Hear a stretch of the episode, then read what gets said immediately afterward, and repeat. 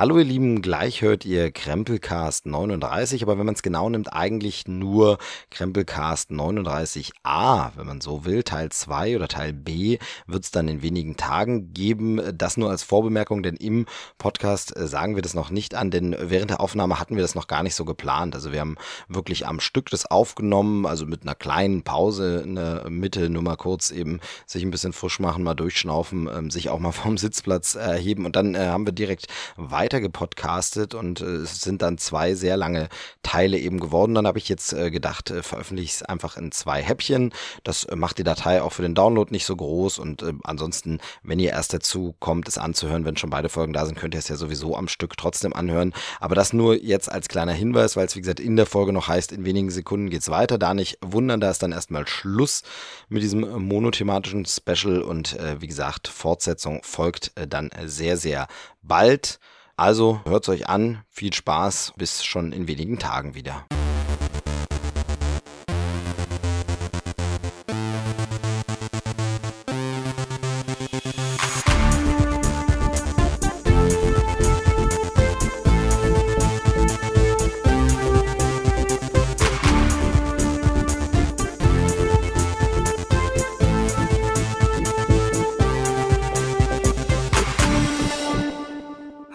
Herzlich willkommen zu einer neuen Ausgabe Krempelcast Folge 39. Also nicht ganz ein kleines Jubiläum, aber trotzdem eine ganz besondere Ausgabe. Was es damit auf sich hat, dazu gleich mehr. Falls ihr den Beschreibungstext nicht gelesen habt und einfach aus eurem Feed diesen Podcast anhört und euch überraschen lasst, macht das jemand? Liest jemand die Beschreibungstexte? Ich weiß es nicht. Mal sehen, was meine Gäste dazu sagen. Die stelle Gibt es ja auch welche, die gar nicht lesen Ich stelle jetzt die Gäste vor, unter anderem den, der da schon geredet hat, aber natürlich zuerst Ladies first. Ähm, sie ist die Herrin des Hauses, die Freundin des Gastgebers und seine Lebenspartnerin, Ehefrau, Mutter seiner Tochter. Deine Tochter? Mir hat sie gesagt, es wäre meine Tochter.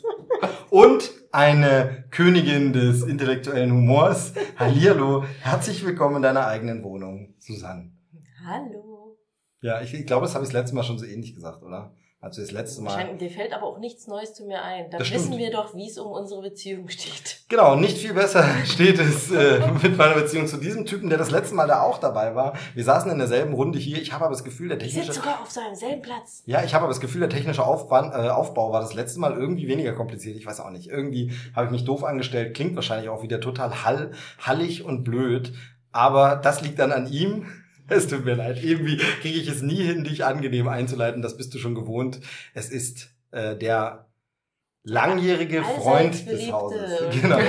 Nein, und der langjährige Freund des Hauses, ähm, ehemaliger Kollege, ähm, hochgeschätzter Mitmensch, Dominik. Hallo, grüß dich. Ja, hallo.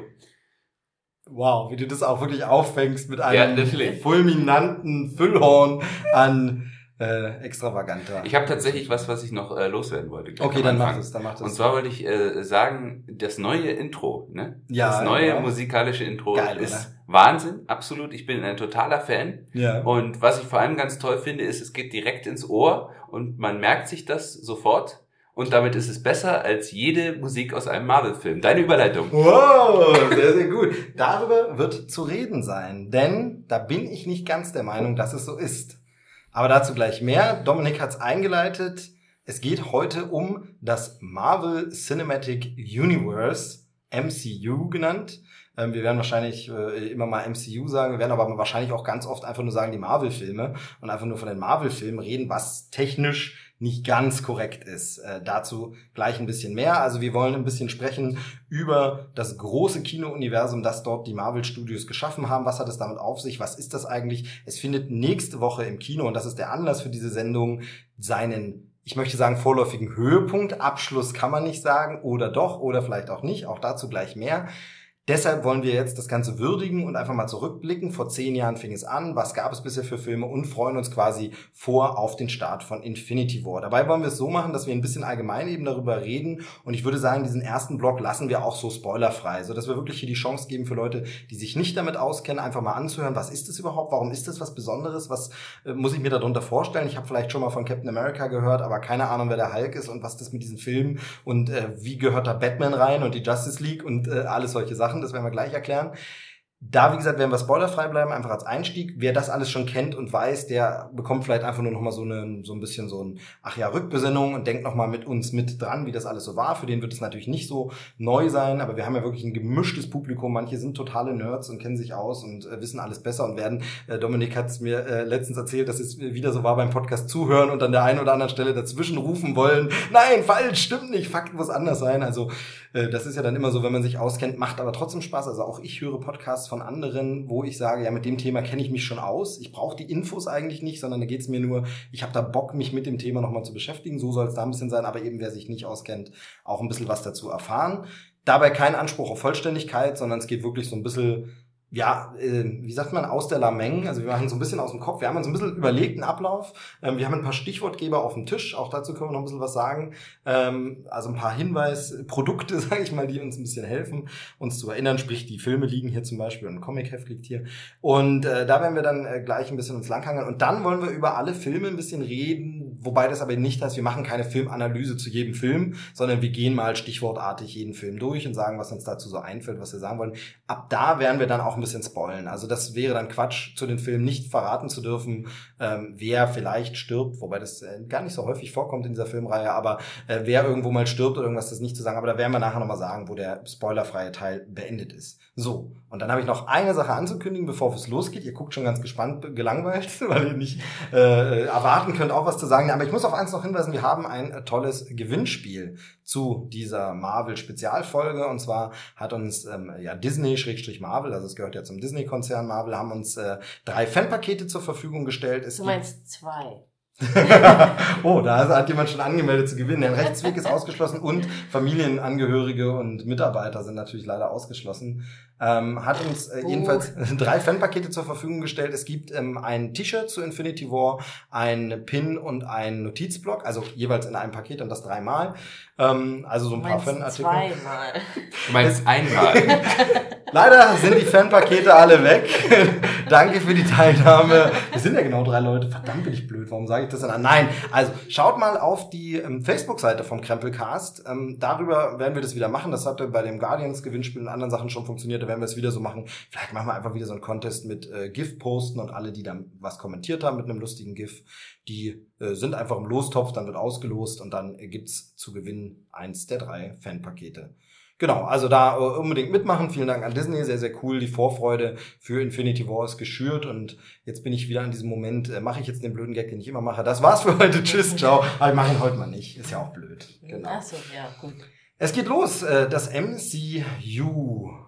Ähm, möchte jemand von euch äh, zuerst was dazu sagen, wie das jetzt so für euch angefangen hat? Also, also ich fange vielleicht mal mit Dominik an. Du bist ja ähm, Marvel-Leser, also du hast als, als Kind und Jugendlicher Marvel-Comics schon gelesen. Ich bin ein bisschen später dazu gekommen, also ich habe Spider-Man-Comics äh, spät entdeckt, davor hauptsächlich durch Trickfilmserien und so, aber du warst schon äh, sehr, sehr früh Comic-Leser. Man kann sogar sagen, dass Marvel in gewisser Weise äh, sogar mein erster Kontakt war als Kind mit dem Westen an und für sich, weil mhm. nämlich meine Großeltern ähm, damals, also wir sind in der DDR aufgewachsen, die wir jetzt hier sitzen. Genau. Und richtig. also also als Kinder ähm, und ähm, meine Großeltern haben aus dem Westen immer Sachen mitgebracht. Das war damals schon erlaubt in den 80er Jahren.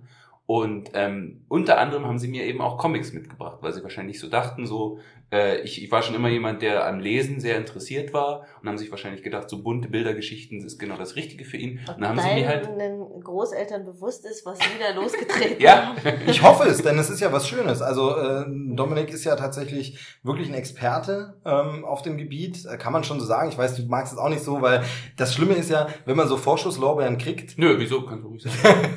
nee, also gut, dann, dann, ne? dann sage ich das nur für mich. Das Schlimme ist immer, wenn man so Vorschusslorbeeren ja. kriegt, dann kommt genau dieser Podcast, den man ja, genau. aufnimmt genau. und dann mhm. fällt einem in Minute 35 plötzlich dieser eine Name dieser einen Figur nicht ein, den man wissen müsste ja. und alle Hörer sitzen zu Hause und denken, wir werden schon was finden. Um den und das wollen Experten sein und die kennen sich aus und so. Oder noch schlimmer, wenn der Podcast schon aufgenommen ist, denkt man so, äh, oh nein, die Fußnote habe ich noch vergessen. Genau. Und, oh nein, das stimmt ja gar nicht. Das ist ja der vierte Film und nicht genau. der fünfte. Ja, oder sowas, wo man sich vorher überlegt hat, das willst du unbedingt sagen im Podcast. Podcast genau. aufgenommen, dann, was hast du nicht gesagt? Diesen einen Fakt, du unbedingt sagen wolltest. Ganz, ganz schlimm. Genau, aber um die Geschichte noch zu Ende zu erzählen, deswegen waren quasi diese, diese Comic-Hefte oder Comic-Bücher, das waren diese, diese Taschenbuch, äh, im Taschenbuchformat, ähm, gedruckten äh, Condor-Taschenbücher, äh, waren tatsächlich mein erster Kontakt so mit, mit Westliteratur, mit Westmedien. Ähm, darüber hinaus hatte ich als Kind da überhaupt keinen Kontakt damit, logischerweise.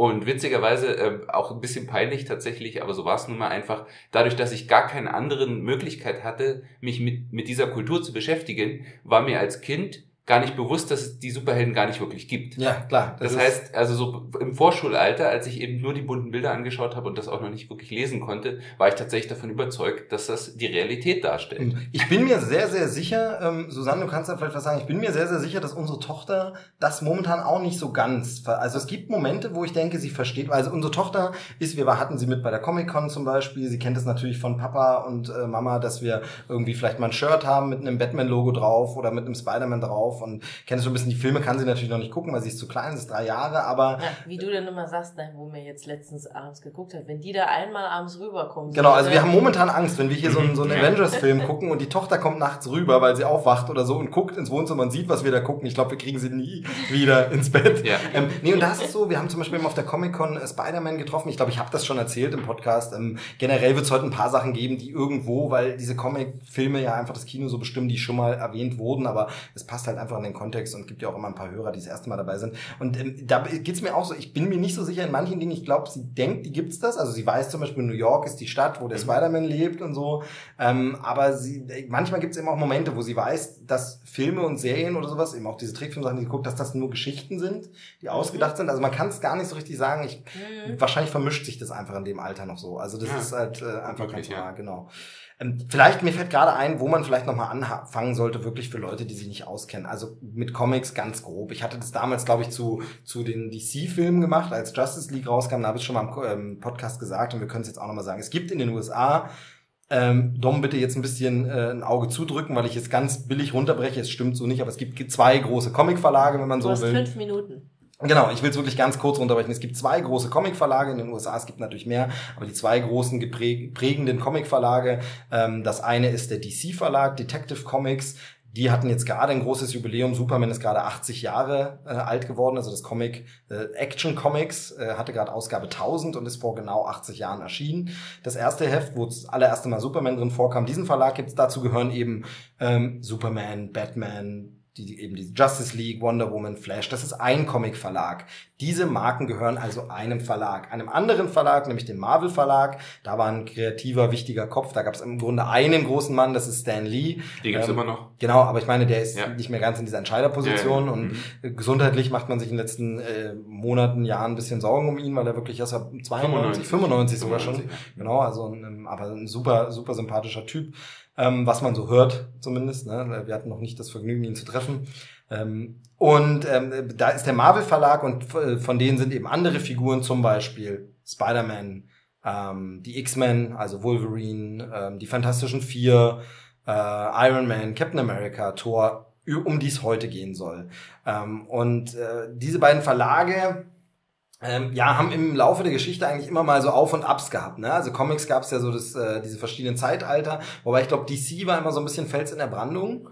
Ging, glaube ich, immer relativ gut, ähm, weil sie rechtzeitig diese Verbindung mit dem Warner Brothers äh, Studio äh, geschlossen haben und es rechtzeitig ja Filme gab, denn die ersten großen ähm, Kinofilme, auch das jetzt, wie gesagt, alles ein bisschen runtergebrochen und stimmt jetzt nicht so ganz detailliert, weil es gab auch schon mal ältere Spider-Man-Filme, aber die einen großen Hits im Kino waren Superman und Batman also Superman mit Christopher Reeve und ähm, äh, Batman mit Michael Keaton damals von Tim Burton. Beziehungsweise noch früher in den 60ern äh, darf man nicht vergessen, äh, die Batman-Serie mit genau. dem ebenfalls ja auch, glaube ich, äh, vor ein oder zwei Jahren verstorbenen Adam West. Genau, legendär. Ähm, auch die ja damals auch eine sogenannte Batmania her hervorgerufen Stimmt. haben und auch genau. einen ganz, ganz große äh, kulturellen äh, Einfluss hatten da in den, in den Swinging Sixties. Genau, ähm, genau. Eben auch da schon ein Riesenhit genau. gewesen. Und da war DC Batman. immer ganz vorn mit dabei. Bei Marvel gab es nicht so viel. Es gab so Spider-Man Realverfilmung. Es gab dann diese Tor, ähm, nee, diese Hulk-Serie die Hulk TV-Serie. TV-Serie, in der auch Thor vorkam und ja. so und äh, in Deutschland das auch teilweise als Filme rauskam.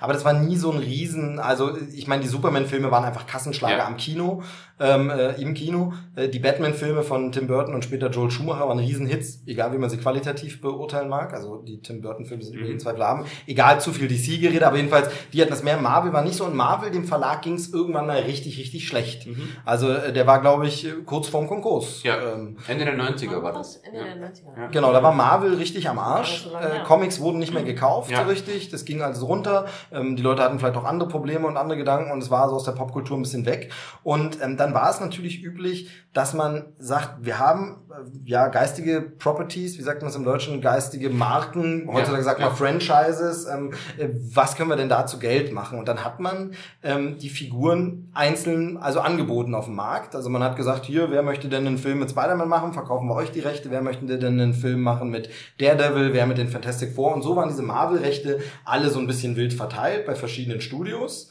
Also zum Beispiel, ich glaube, Daredevil war Fox oder so, ja. glaube ich, 20th Century Fox.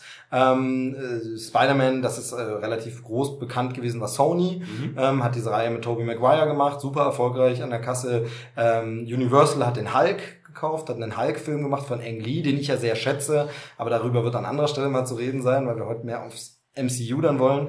Ähm, und, und so gab es ganz verschiedene Filme, aber die hatten alle nichts miteinander zu tun, weil das Studios waren, die unabhängig voneinander waren und die gegeneinander so gearbeitet haben. Und irgendwann fing man dann an, ein aus dem Marvel, also das lief ganz okay mit den Filmen, der lief ganz gut. Manche sind gefloppt, also der Daredevil-Film war damals kein Hit mit Ben Affleck, da wurde dann nie eine Fortsetzung gemacht. Die, ähm, der war immerhin ein Hit genug, dass es ein Spin-off gab. Mit stimmt, Jennifer Garner, Elektra. Stimmt, ja, das stimmt. Also er war gar nicht so äh, wenig. Aber eine Fortsetzung gab es dann nicht mehr. Ähm, Spider-Man eben äh, mit Tobey Maguire war ein Mega-Hit. Mhm. Also absolut hat damals so, eine, so, so, so ein Superhelden-Genre-Kino wieder ausgelöst. Ähm, von 20th, 20th Century Fox auch die X-Men-Filme mhm. ähm, mit Hugh Jackman, mit äh, Patrick Stewart, mit äh, Gandalf. Jetzt komme ich auch auf Ian Namen. McKellen. Ian McKellen, genau.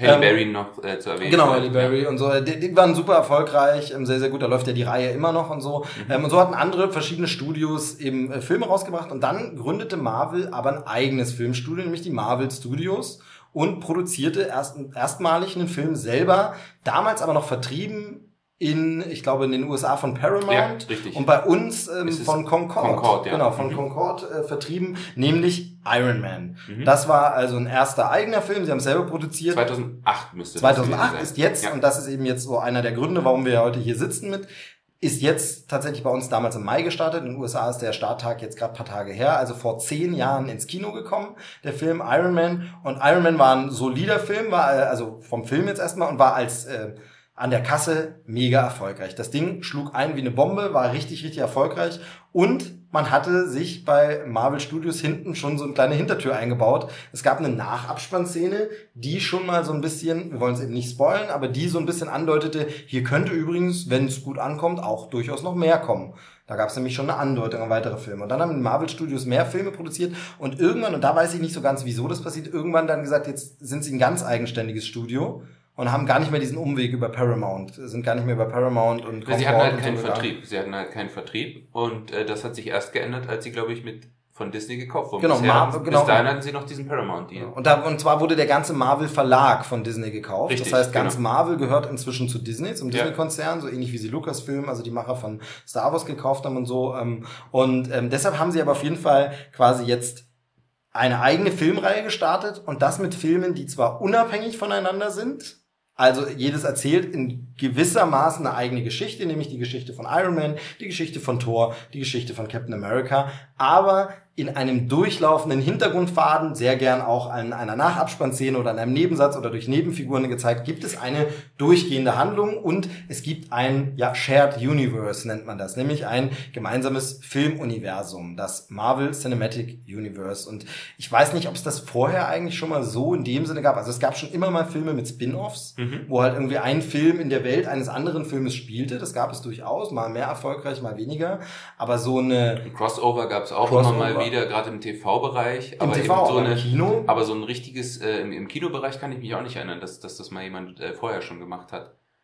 Also wirklich ähm, ziemlich also ich meine, wenn man jetzt äh, ganz weit zurückgeht, findet man vielleicht sowas wie Abbott und Costello trifft Frankenstein. Ja, genau. In gewisser ja, Weise ja, da auch richtig, sowas, stimmt, weil stimmt. das gehörte Universal Studios und dann. Genau, die konnten, Monster überhaupt, die genau, Universal Monster ja, haben sich ja getroffen schon richtig. und so. Aber es war nicht ein äh, einheitliches Konzept, wo man wirklich sagen kann, irgendwie. Von Anfang äh, an durchgeplant. Von Anfang an durchgeplant. Man hat das Gefühl von wegen, äh, wie das eben in den Comics auch ist, das sollte man vielleicht auch nochmal dazu sagen. In gewisser Weise hat man in den Filmen dann versucht, das zu machen, was es in den Marvel Comics und auch in den DC Comics schon immer gab. Diese Idee, dass du zwar eine Comicreihe hast, zum Beispiel jetzt über ähm, ähm, Captain America, aber dass in dieser Comicreihe es auch mal eine Geschichte geben kann, wo er zusammen mit Spider-Man zum Beispiel einen Fall löst, weil der zufälligerweise in New York spielt, der Fall, und äh, es ist irgendwie ein Freund von Spider-Man äh, irgendwie falsch äh, verurteilt worden und äh, Captain America hilft dann Spider-Man, ihn wieder rauszuholen. Solche Geschichten gab es halt schon immer im, im Marvel-Universum. Und vor allem war eben dieses Universums-Ding wirklich, wenn etwas Dramatisches passiert ist im Spider-Man-Universum, dann war es eben in den Geschichten von Captain America auch passiert. Genau. Also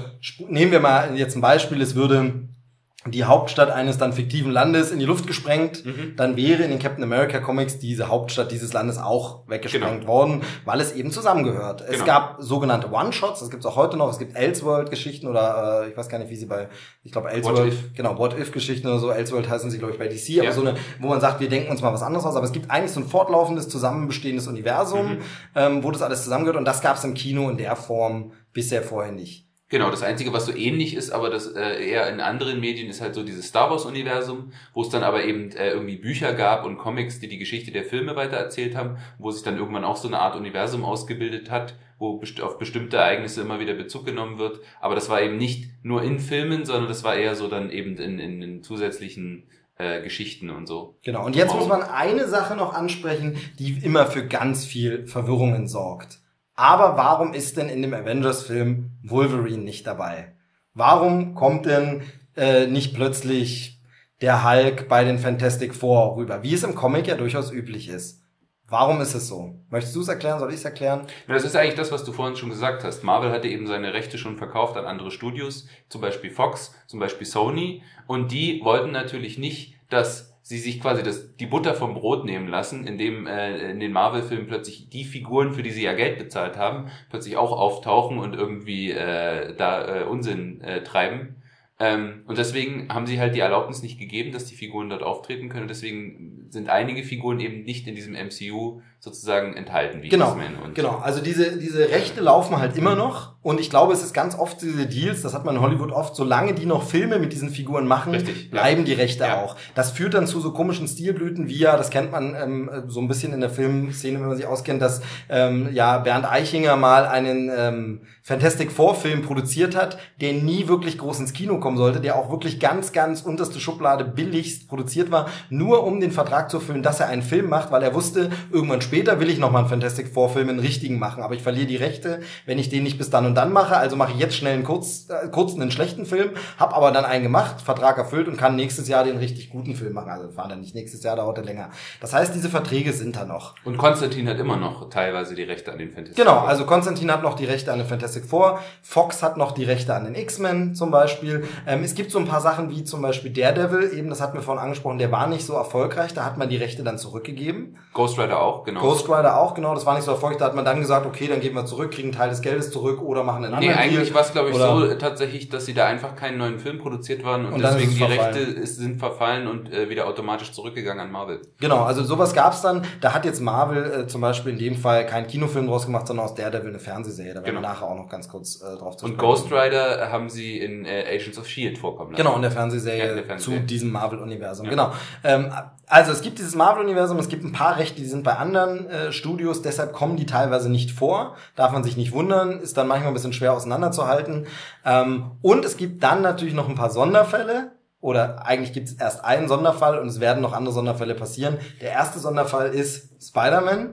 Denn da, wie gesagt, Sony hatte eine super erfolgreiche Spider-Man-Reihe. Aber der dritte kam bei den Kritikern überhaupt nicht mehr gut an. Ich glaube, nach, nachträglich auch bei den Fans nicht mehr. Verkaufszahlen haben eigentlich gestimmt von Spider-Man 3 mit Tobey Maguire. Aber dann irgendwie war der plötzlich verschrien. Der Film ist auch scheiße, braucht man gar nicht drüber reden. Ähm, zumindest in weiten Teilen. Es gibt ein paar gute Momente, aber dann ist er sehr, sehr schlecht.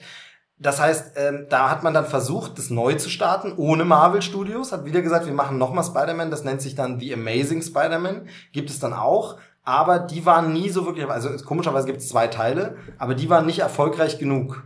So dass man gesagt hat, okay, funktioniert nicht mehr, was wollen wir damit machen, aber man will die Rechte nicht ganz äh, abgeben. Also kam es zu etwas, was auch ein Meilenstein im Kino eigentlich war und ganz neu, man hat sich geeinigt einfach. Also Disney, Marvel Studios und Sony haben gesagt, hört mal zu, wir von Sony wollen den nächsten Film produzieren, es wird einen neuen Spider-Man-Film geben, aber darf der nicht bei euch im Universum spielen? Wäre doch viel cooler. Hat man dann gemacht und letztes Jahr kam Spider-Man Homecoming raus und es gibt die Rechte, dass Spider-Man in den anderen Marvel-Filmen auftreten Jetzt darf. Greifst du aber schon ganz schön voraus. Aber da geht es mir nur um dieses, warum sind bestimmte ja. Figuren und dann, und das ist das Letzte dazu noch, hat ja jetzt Disney gerade, ja, ich weiß gar nicht, ob es schon durch ist, aber sie kaufen 21st Century Fox, die Mutter von 20th Century Fox. Denen gehören die X-Men-Rechte. Das heißt, de facto auf dem Papier, wenn das alles unterzeichnet ist, Kartellamt stimmt zu, gehört Disney Fox, denen die X-Men-Rechte gehören. Damit gehören Marvel auch wieder die X-Men-Rechte beziehungsweise demselben Mutterkonzern. Das heißt, es könnte in der Zukunft sein, dass die X-Men auch in dieses Marvel Cinematic Universe kommen. Momentan haben die X-Men noch eine eigene Storyline laufen und ich glaube, da ist man noch nicht bestrebt, wobei es gerade da auch nicht so gut aussieht. Also der neueste X-Men-Film ist ja verschoben, jetzt schon zweimal verschoben worden auf ganz spät. Also ähm, ganz verwirrend. Das zum Marvel Cinematic Universe. Obwohl es Cinematic Universe heißt, gibt es auch noch Fernsehserien. Die wurden dann zwischendurch gestartet, ein paar davon im US-Fernsehen, ein paar bei Netflix. Da werden wir, würde ich sagen, kommen wir auf die an den Stellen, wo sie auch mhm. starten, oder? Würde ja. ich so? Ja. Wollen wir das sagen? So, Susi, hast du alles verstanden zum Marvel Cinematic Universe? Ja, total. Was fandest du denn am faszinierendsten? Dass ihr beide ohne Unterlass reden könnt. Was ist denn das? Und wir äh, noch nicht beim, beim ersten Film angekommen sind. Ja, aber die fünf Minuten sind übrigens schon seit ja, aber ich finde, man muss es erklären. Also es ist ja wirklich Seit so. Zehn Minuten um. Es sind ja genau das sind ja die Fragen, die immer wieder kommen von den Leuten. Hä, was ist das und warum ist der da nicht dabei und so. Ja. Und, ähm, und das mag am Anfang ja auch egal sein, alles. Also da guckt man den Iron Man-Film und hat seinen Spaß und ist vollkommen wurscht. Und es gibt, gab Leute, die wirklich bis nach dem Avengers-Film, dem ersten, wo sie alle groß zusammentreffen, noch so, ach, das gehört zusammen. Ach, heute noch. Heute, heute, noch. Es gibt heute, heute noch Leute, mit denen ich mich unterhalte, die irgendwie sagen, äh, ich habe nur mal irgend so einen Iron Man-Film gesehen, aber ich wusste jetzt nicht, dass der was zu tun hat mit diesem neuen Spider-Man-Film. Genau. Also, also ja, es gibt genau. immer noch Leute, die quasi nicht wissen, dass das alles irgendwie zusammenhängt und äh, dass es quasi ein, ein, ein geteiltes Universum ist, äh, bis sie jetzt halt plötzlich den äh, neuen Trailer zum Beispiel sehen und dann plötzlich äh, Spider-Man sehen und äh, Iron Man und dann irgendwie verstehen, ach was, die gehören ja zusammen. Genau, also, denn es gibt inzwischen 17 Filme ähm, das ist jetzt der 18. oder waren es 18 Filme und das ist jetzt der 19. wir müssen noch mal ganz kurz durchziehen. Wir haben ja alle. Wir davon schon. Äh, ich zähle noch mal kurz durch. 1, 2, 3, 4, 5, 6, 7, 8, 9, 10, 11, 12, 13, 14, 15, 16.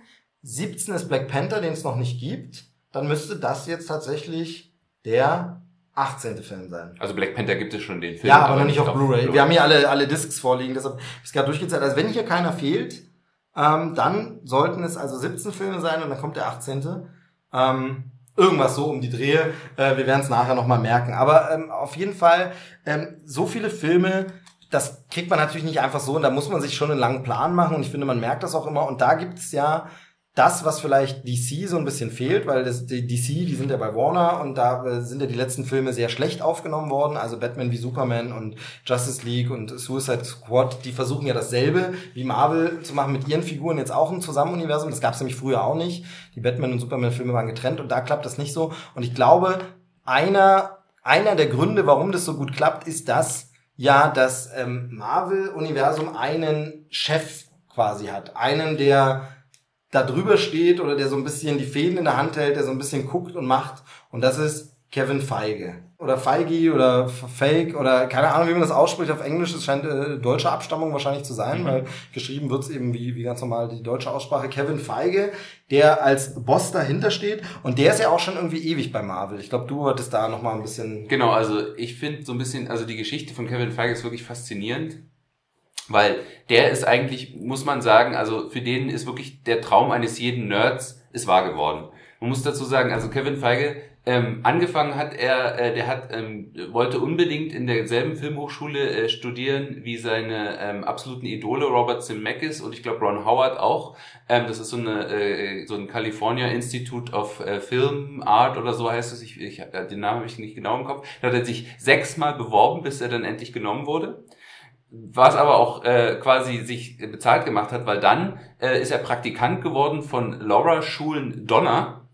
Und das ist eine äh, der profiliertesten äh, Produzentinnen in Hollywood. Genau, und die steht ja, glaube ich, hinter der X-Men-Reihe, oder nicht? Ja, dazu komme ich gleich. Okay, okay, okay. genau. Äh, und da war er eben Praktikant und hat äh, unter anderem schon bei so Filmen äh, mitgemacht wie Volcano und E-Mail für dich. Da war er quasi noch ein kleines äh, Rädchen in, im Getriebe. Ich weiß gar nicht, ob er überhaupt im Abspann genannt wird. Ähm, und dann du hast es schon gesagt, hat eben Laura Schulen-Donner diesen X-Men-Film gemacht. Ich glaube 1999 oder 2000. Ich glaube 2000, müsste der sein, genau. Also 99 ging dann die Produktion los. Und für dort, Fox damals? Genau, damals für Fox. Und da hat äh, die äh, Laura Schulen-Donner sehr schnell gemerkt, dass halt äh, der Kevin Feige offensichtlich auch ein absoluter Marvel-Crack ist und sich da total auskennt in dem Thema. Also hat sie gesagt, Junge, du kennst dich offensichtlich viel besser aus wie ich, ich mach dich zum Mitproduzenten. Und da war er halt schon als Mitproduzent mit im Boot bei den Filmen. Und das wiederum hat ihm äh, so ein bisschen ein Stein im Brett äh, verschafft bei Avi Arad, der damals der Chef war von äh, diesen äh, Marvel-Projekten. Bei, genau den sieht man im Vorspann und Abspann immer bei den Spider-Man-Filmen von Sony, genau. Avi Arad. Der, genau. ist nämlich, der ist nämlich dann später zu Sony gewechselt und hat für die quasi ihre Marvel-Properties äh, übernommen. Und ähm, genau, und das hat dann dazu geführt, als die Marvel Studios ge gegründet wurden, äh, dass er quasi dann so bisschen den Hut auf hatte, weil er sich, wie gesagt, schon in den anderen Filmen äh, irgendwie verdient gemacht hatte. Die waren ja auch alle super erfolgreich, die X-Men-Filme. Ja, und da saß er dann plötzlich, war äh, so ein bisschen der Chef von äh, den Marvel Studios und inzwischen, also der ist, der Mann ist 44 und ist einer äh, in Hollywood kann man schon sagen, inzwischen einer der mächtigsten äh, Männer, was also, das so angeht. Zumindest wenn man das reine Einspiel seiner Produktion anguckt, ist es halt, glaube ich, ungeschlagen. Milliarden. Genau, es ist einfach ungeschlagen und es ist äh, wirklich Hammer, weil die Filme sind ja erfolgreich ohne Ende. Jetzt vollkommen egal, wie man qualitativ dazu steht, sind sie einfach erfolgreich ohne Ende. Sie erreichen ein Massenpublikum. Jeder Film noch erfolgreicher als der davor. Zuletzt jetzt eben, das war der äh, quasi vorletzte Film, Black Panther, hat ja irgendwie äh, also einen Rekord nach dem anderen gebrochen und es gibt momentan Prognosen, dass Infinity War, also der neue, der dritte Avengers-Film, dass der zumindest die Vorverkaufszahlen mäßig den neuen Rekord aufstellen wird und damit schon wieder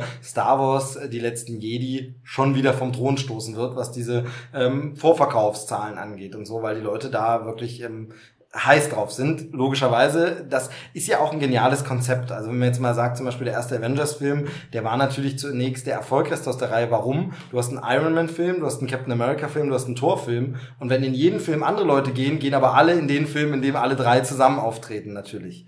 Also ist es ja eigentlich von der simplen Rechnung normalerweise so, es müssten ja auch viele Leute hingehen und du bietest halt sehr, sehr viel. Und deshalb ähm, genial. Also Kevin Feige als Mastermind äh, dahinter ähm, super. Und er sagt ja auch mal, ne, er hat angeblich so eine große Rolle, die so, so, einen, so einen großen Plan, den man ausrollen kann, wo auch wirklich die Reihenfolge draufsteht. Es gibt ja immer diese Veranstaltungen auch für die Aktionäre bei Disney mhm. und so, wo dann gesagt wird, welche Filme kommen. Und dann gibt's ja immer schon Slots, wann die Sachen kommen. Es gab dann ein paar nach den Ankündigungen Verschiebungen. Mhm. Ein paar Filme anders verschoben wurden, noch was rein. Ähm, so sollte unter anderem der Infinity War Film, der jetzt kommt, eigentlich ursprünglich ein Zweiteiler sein. Jetzt heißt er nur noch Infinity War nicht mehr Infinity War Part 1 und der nächste Avengers-Film, der schon angekündigt ist für 2019, hat noch gar keinen Titel. Der hieß früher Infinity War Part 2. Jetzt weiß man nicht, ob es ein zweiter Teil oder ein neuer, ganz unabhängiger Film ist, aber dazu nachher dann gerne noch ein bisschen was. Also, aber er hat so einen langen, ausgearbeiteten Plan, man kann sich das auch angucken und man merkt halt auch diesen durchgehenden Faden. Gleichzeitig aber werden auch immer andere Regisseure genommen, ne? Also oder viele andere Regisseure. Es wird mit verschiedenen Facetten gearbeitet.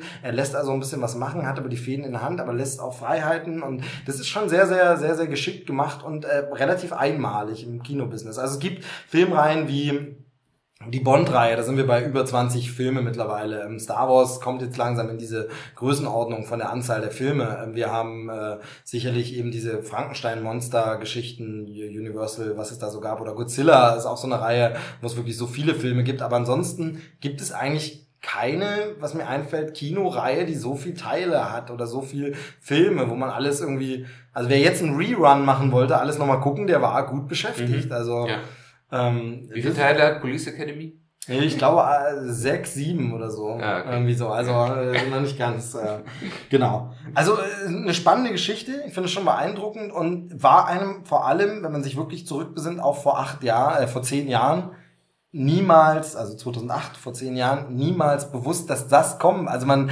hat ja gedacht, okay, jetzt kommt so ein Iron Man Film und man muss sagen, dann kam ja auch ein Film, wo man gedacht hat, vielleicht wird es auch schon nichts mehr. Deshalb würde ich sagen, wir gehen jetzt mal die Filme durch.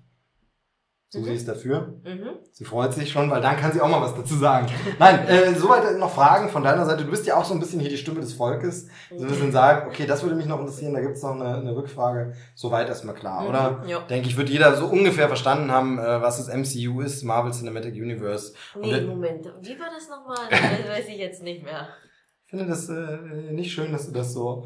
Was, ähm, äh, ich versuche das hier für alle gut verständlich rüberzubringen. Und es ist eine schwere Materie, ja. Es wird nur immer so getan, als wären diese Geek-Sachen ja nur Quatsch, aber auch das ist. Nee, das ähm, ist, nee, nee, das stimmt schon. Genau, das also, ist ja schon interessant, bloß ich höre es ja nicht zum ersten Mal. Ah, oh, okay. Habt ihr euch bei daheim nicht irgendwie ohne mich Ja, wir treffen sich immer. Ah, Regelmäßig, dreimal genau. die Woche. Und dann sprecht ihr aber nur bis Marvel Cinematic. Ja, natürlich. Genau. Nee, genau. Also ansonsten können ja die Hörer gerne auch auf Twitter und Co. uns nochmal Fragen stellen, ähm, wenn sie da sagen, hey, das habe ich jetzt nicht verstanden. Aber ähm, genau, also das ist das Marvel Cinematic Universe und wer da alles dazugehört und was eine Rechte. Du bist ähm, Trinkspiel für diese Podcast-Ausgabe jedes Mal, äh, wenn jemand Marvel Cinematic Universe oder MCU sagt, äh, kann man etwas. Genau, ja, das stimmt. Das, da kommt man, glaube ich, recht häufig äh, dazu, weil, weil es ist ja nun mal das Hauptthema. Genau, der erste Film. Wir gehen mal der Reihe nach äh, durch. Ich nehme jetzt mal hier kurz in die Hand das äh, schöne Steelbook, eben damals von Concord. Äh, das ist tatsächlich noch die DVD. Fassung, noch nicht auf Blu-ray gewesen. Äh, ungeschnittene US-Kinoversion, da sehe ich gerade. Also Iron Man kam damals ins Kino und wurde fürs Kino prophylaktisch geschnitten fürs deutsche Kino, damit er irgendwie. Nee, das Problem war, das Problem war, dass sie, dass sie ähm, es nicht mehr geschafft haben, weil der Film ja auch äh, eine turbulente Produktion hatte und glaube ich sehr kurzfristig vom Kinostart überhaupt erst fertig wurde, haben es, äh, hat man es in Deutschland glaube ich nicht mehr geschafft, in der FSK vorzulegen und hat dann quasi, also also das Ding ist normalerweise ist das so, du, du legst der FSK die äh, die die normale Version vor, dann sagt die FSK Freigabe so oder so und dann kann das Studio nochmal entscheiden, oh die Freigabe ist uns zu hoch, wir schneiden es nochmal und geben es dann nochmal in die FSK zur weiteren Stimmt. Freigabe. Sie hatten nicht Zeit für zweimal, um genau, es zu checken. Zweimal, genau. genau. Sie hatten nicht Zeit. Hatte ich jetzt, hatte ich jetzt genau. falsch angefangen. Nee, nee, du, stimmt. Genau. Und, und das Ding hier war eben, ähm, sie hatten ein bisschen sich Sorgen gemacht, dass es eine FSK 16 Freigabe bekommt in Deutschland, weil doch einige Szenen schon drin sind in dem ersten Iron Man, die ein bisschen Genau. Ja, und wenn die FSK ihn jetzt mit einer 16 zurückgegeben hätte, hätten sie keine Zeit mehr gehabt, ihn umzuschneiden. Also haben sie gesagt, genau so war es, du hast ja. recht. Genau, sie, wir schneiden ihn gleich so, dass es definitiv eine 12 wird. Ja. So. Prophylaktisch. Genau, haben ihn also gekürzt. Das weiß ich nämlich noch. Ich habe nämlich damals die Pressevorführung gesehen vom äh, ersten Iron Man und danach bin, wollte ich aber unbedingt nochmal ins Kino gehen und war total baff erstaunt, wie viel da fehlt. Genau. Und dann, und jetzt kommt nämlich der Clou, auf den wir eigentlich hinaus wollen, dann haben sie diese Fassung auf DVD. Da war es ihnen dann quasi egal. Auf DVD ist nicht so schlimm, wenn der dann ab 16 ist, weil da kaufen eh eher die Eltern den Film. Der Zwölfjährige kauft es, wie er das kaufen die Eltern. Also war da so dieses, im Kino soll er unbedingt einen Zwölfer kriegen, aber für DVD legen wir den in der ungestellten Fassung vor. Die bringen wir auf jeden Fall raus. Und siehe da, die FSK hat dann gesagt, nö, nö, ist okay, ihr könnt es auch in der Fassung ab 12 auf DVD rausbringen. Das heißt, Sie haben vollkommen umsonst diese Schnitte gemacht, aber sicherheitshalber, weil sie ein größeres Publikum äh, erreichen wollten. Er ist deshalb ab 12 und ungeschnitten auf ähm, DVD erhalten. Und ja, was soll man zu dem Film groß sagen? Außer eigentlich muss man nur einen Namen sagen und der prägt dann zwei. das oh, oh, okay, zwei. Gut, dann fange ich mal. Ja, gut, er hat einen Doppelnamen, den, den ich meine. ähm, man muss einen Namen auf jeden Fall nennen, der auch dieses ganze Universum ja mitprägt und auch bis heute eine wichtige zentrale Figur ist. Und das ist Robert. Gwyneth Paltrow. Nein. Robert Downey Jr. Robert Downey Jr. spielt Tony Stark also den Iron Man. Ach so, und genau, jetzt ab jetzt gehen wir in Spoiler Territory. Also wer jetzt äh, sagt, er will dranbleiben, der sollte die Filme gesehen haben. Jetzt können wir darüber reden. Also wie Tony Stark in der ersten Szene des Films sofort stirbt. Äh, krass, ne? Und dann sieht man Robert Downey Jr. nie wieder. Wie, wie, wie, wie ist das mit Coulson? nee, genau, ab jetzt wird, ab jetzt wird gespoilt. Ähm, darf gespoilt werden, natürlich Was jetzt nicht extrem. Nee, aber einfach, wir reden jetzt über alle Aspekte der Filme. Wenn es sich nicht ergibt, dass wir spoilen, umso besser. Aber ähm, nur, dass wir das vorweggeschickt haben. Alle anderen, viel Spaß, alle Filme nachholen und dann hier wieder bei dem Podcast einsteigen. Wir hören uns in ähm, ja, 17 Tagen wieder. Bis dann. Ähm, Iron Man, genau. Tony Stark, gespielt von Robert Downey Jr., ist ein ähm, ähm, Waffenhersteller, Geschäftsmann, mhm. Milliardär. Und ähm, der äh, gerät in Gefangenschaft und muss sich, um sich zu befreien, aus aller möglichen Schrott, ich breche es jetzt ganz grob runter, eine super Rüstung bauen, quasi.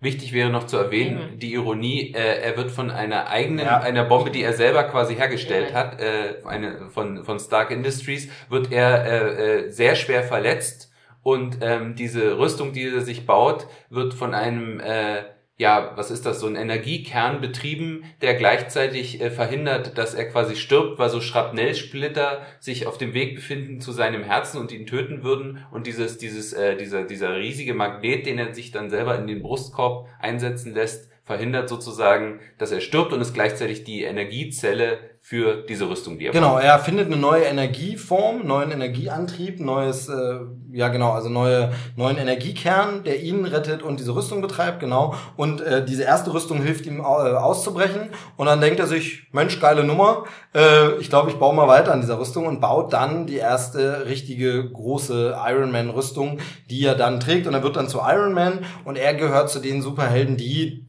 zumindest ist es in diesem Film dann eben am Ende, die öffentlich sagen, dass sie es sind. Also es gibt ja äh, oft dieses äh, Doppelidentitäten-Ding, wo Superhelden sagen, ich habe eine Geheimidentität, ich sage nicht, dass ich äh, Spider-Man bin, weil ich nicht will, dass alle meine Gegner wissen, wer mein privates Umfeld sind und dann bringe ich vielleicht meine Familie in äh, Gefahr und so. Aber Iron Man ist erstens ein arroganter Fatzke ähm, und zweitens hat er ja auch in dem Sinne keine Familie, also die Eltern sind tot äh, und er ist jetzt nicht verheiratet und nichts. Das heißt, ihm ist es auch scheißegal und wer... Ich glaube, er ist, glaube ich, so schon äh, als so jemand, der so bekannt ist. Genau. Und so immer mit Bodyguards umgeben. Also ja, stimmt, mit Happy, dem Bodyguard, äh, genau, äh, gespielt vom Regisseur des Films, John Favreau. Und, ähm, äh, und ist aber auch so ein Typ, der sagt, jo, wer was von mir will, soll mal bitte kommen. Ich habe ja jetzt eh die Iron Man äh, Rüstung. Und es ist ein grundsolider Film, der heute immer noch Spaß macht, finde ich, der, der richtig gut ist. Ihr kennt ja mein altes Problem, es ist halt eine Origin-Geschichte. Es wird mir halt der Held erstmal da. Das heißt, so richtig dieses, den Alltag des Helden erlebe ich halt noch nicht, sondern ich habe eben erstmal sehr, sehr, sehr langen Charakteraufbau, der aber super gemacht ist natürlich, sehr, sehr gut und so. Und ähm, aber der Film endet eben auch so ein bisschen an dem Moment, wo ich denke, und jetzt würde ich gerne ein bisschen Iron Man Action noch sehen, wobei man schon welche bekommt ähm, äh, durch die Handlung, aber aber ähm, sehr sehr gut. Ja, wie, wie was habt ihr so für Erinnerungen an den an den Teil, an den Film? Also du hast gerade gesagt, du warst in, äh, in der Pressevorführung bist extra noch mal ins Kino gegangen. Das heißt, du scheinst ihn ja jetzt nicht direkt schlecht gefunden zu haben. Na, ich war im Vorfeld war ich tatsächlich sehr sehr skeptisch weil wenn man so äh, sich mit Marvel auskennt, ist wirklich der Name Iron Man, also in, in Amerika okay, da kennt man äh, diese ganzen Marvel-Helden noch ein bisschen mehr, weil das noch mehr Teil der Populärkultur ist. Aber ich sag mal jetzt so im europäischen oder im deutschen Raum, ich glaube, wenn du jemanden fragst, vor diesem Film nach Superhelden kommt, wäre nie jemand auf Iron Man gekommen. Richtig, genau. Den kannten ja. Nerds wie du und ich, das, das nehmen wir halt arrogant, so aber wir, genau, gewesen, ja. wir, und, und selbst ich, der ihn kannte, kannte ihn nur, weil er mal in einem Spider-Man-Comic aufgetreten ist oder ja. weil er irgendwo, ich habe nie ein einzelnes Iron Man-Heft gelesen. Genau. Also bis zu diesem Zeitpunkt oder so. Deswegen war ich halt mega skeptisch, ob das überhaupt funktionieren kann mit so einer Figur, die nicht. so wenig äh, bekannt ist. Ähm, und, und bin da halt so reingegangen und habe so ein bisschen erwartet. Dann eben der Regisseur, was übrigens der zweite Name wäre, der, ah, den genau, ich wichtig also. finde. John Favreau, was hat er vorher gemacht? Zathura, Abenteuer im Weltraum und ich glaube, äh, dieser Weihnachtself. Äh, Buddy, der Buddy Weihnachtself, ist selber so ein Nerd und Geek, hatte, ich glaube, das war noch vor Iron Man, glaube ich, ähm, korrigiere mich, diese, diese Dinner for Five-Reihe, wo er mit Leuten wie, wie Mark Hamill mhm. und ähm, Kevin Smith und Co. am einem Tisch saß und sie einfach beim Dinner über so Nerd-Themen geredet haben, ganz, ganz viel. Ähm, Gibt teilweise auch auf YouTube noch super spannende äh, Geschichte und so. War halt auch so ein Nerd und Comic-Freak, deshalb schon eine gute Wahl dafür, aber eben wie du schon sagst, von den Filmen vorher, na gut, also Jumanji im Weltraum und äh, Buddy der Weihnachtself, das war jetzt nicht, wo man denkt, dem geben wir jetzt ein Multimillionen-Dollar-Projekt.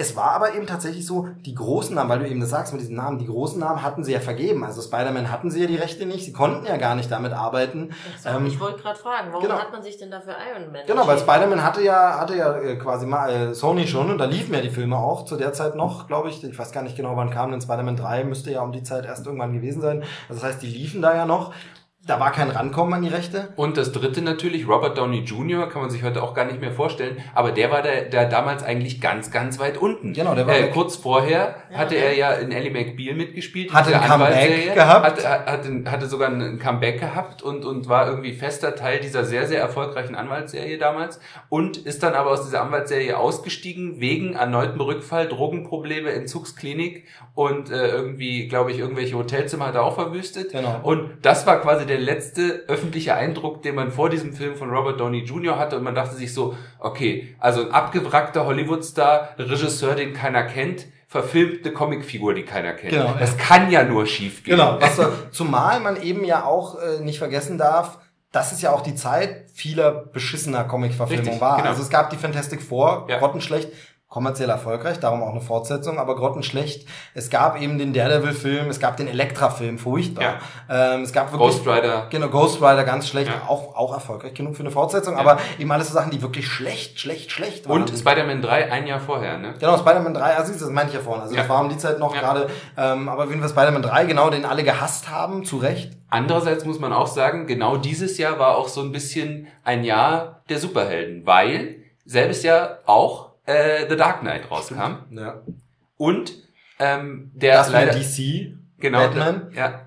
Und der äh, während Iron Man sozusagen dieses Marvel Cinematic Universe, da war es wieder, äh, begründet hat, äh, ist Dark Knight ja so ein bisschen der Film gewesen, der gezeigt hat, oh, ein Comicfilm kann auch ernsthaft sein. Ein Comicfilm kann auch so sein, dass er bei den Oscars beachtet wird. Ein Comicfilm kann halt auch irgendwie von einem Regisseur gemacht werden, der inzwischen ja wirklich äh, äh irgendwie einer der größten Namen in Hollywood ist. Richtig, genau. Ähm, genau, und, und, und gleichzeitig auf der anderen Seite eben dieser Underdog Iron Man und im selben Jahr auch noch rausgekommen und leider äh, dadurch ein bisschen äh, in dem Schatten dieser beiden Filme stehend, äh, auch Hellboy 2. Richtig. The Golden ja, Army. Stimmt, stimmt. Ja. Fantastischer Film. Ja. Ganz, ganz toll über. Auch Guillermo del Toro inzwischen genau. jetzt mit Shape of Water. Oscar-Preisträger. Oscar-Preisträger. Genau. Also das Comic-Genre fing an, sich zu emanzipieren, ja. sage ich mal, und fing an besser. Also ich persönlich finde ja tatsächlich auch die diese erste X-Men-Reihe sehr, sehr gut. Ähm, aber die war noch so ein bisschen kommerziell ist das Erfolg, aber ein bisschen unterm Radar. Und man muss sagen, bis heute in Deutschland ja auch alles immer noch unterm Radar. Also es ist ja. tatsächlich so, in Deutschland sind die Comicfilme immer ein bisschen weniger erfolgreich als international, mhm. besonders natürlich speziell in den USA. Comics sind für Kinder hier in Deutschland, das sind Mickey Mouse Hefte.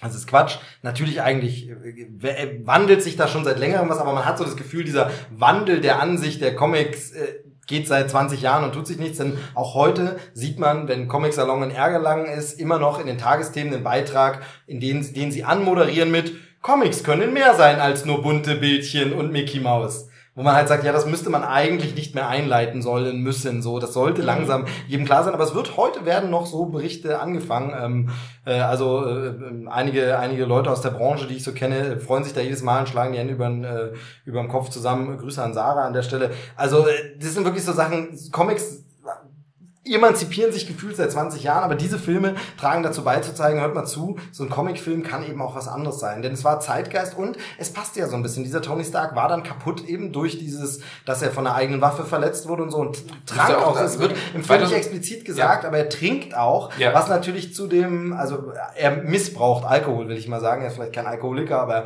er missbraucht ihn im Film äh, definitiv. Und äh, das passte natürlich zur Besetzung Robert Downey Jr. Und das war natürlich ja, okay. Also, es war auch ähm, so, glaube ich, äh, auch sehr sehr äh, darauf angelegt. Deswegen haben sie ihn, glaube ich, auch gecastet. Ich glaube, der war auch, John Favreau wollte ihn auch unbedingt haben. Die Figur in den Comics äh, äh ist auch Alkoholiker. Ah, okay, ja, dann, genau, also dann ja. ist es ja durchaus bewusst. Ja. Genau, dann ist es ja bewusst gewählt, natürlich, wenn eben auch, das weiß ja der Normale und nicht. Also der, ja. also der normale Zuschauer, der die Ankündigung jetzt genau wie du gesagt hast, denkt sich, oh, Robert Downey Jr., wo haben sie den denn wieder ausgegraben? Da vorher mega erfolgreich, der war mhm. super gestartet, Oscar bekommen für Chaplin, ja. glaube ich. Ähm, und ja, ähm, ja, genau, also richtig, aber richtig, richtig gut gestartet und dann leider Drogen und äh, leider wirklich Absturz mhm. und so. Also ist ja offen bekannt, das ist ja tatsächlich nichts, wo er selber. Und auch so, so ein Teenie, Teenie-Star in den 80ern, ne? So also ein bisschen, da fing's an ja. und. Was hat er da gemacht? Ah, da hat er so, so romantische Filme gemacht, unter anderem auch mit hier äh, äh, Tante May, äh, äh, Marissa Tomei. Marissa Tomei. Ah, okay. genau. Ja, schon, ist ja, witzig. Ach, ja. da hatten die schon mhm, mal so einen Film zusammen, weil der doch jetzt immer so. Also jedenfalls, also Iron Man, Iron Man ähm, mhm. äh, hatte aber in den in den Nebenrollen, du hast es vorhin schon kurz gesagt, Gwyneth Paltrow, mhm. die ja ja da schon gar nicht mehr so ganz im Rampenlicht stand, nee, aber nee, eigentlich trotzdem Oscar-Preisträgerin und ja. äh, oder Oscar nominiert nur, ich bin mir gerade nicht sicher, Shakespeare in Love und so. Mhm. Großer Name da mit dabei. Ähm, Terence Howard, damals gerade äh, Up and Coming, über den werden wir bei Iron Man 2 nochmal ganz kurz nicht reden. Nee, reden müssen, ganz, ganz kurz. Ähm, und äh, Jeff Bridges mhm. war mit dabei, der ja. da aber auch... Ähm, war noch vor, äh, äh, wie, wie hieß es, äh, der Western? Ähm, äh, True Grit. True nee, Grit. Ist es? Ist ja, True, True Grit, genau. ja. Ähm, also, äh, alles so...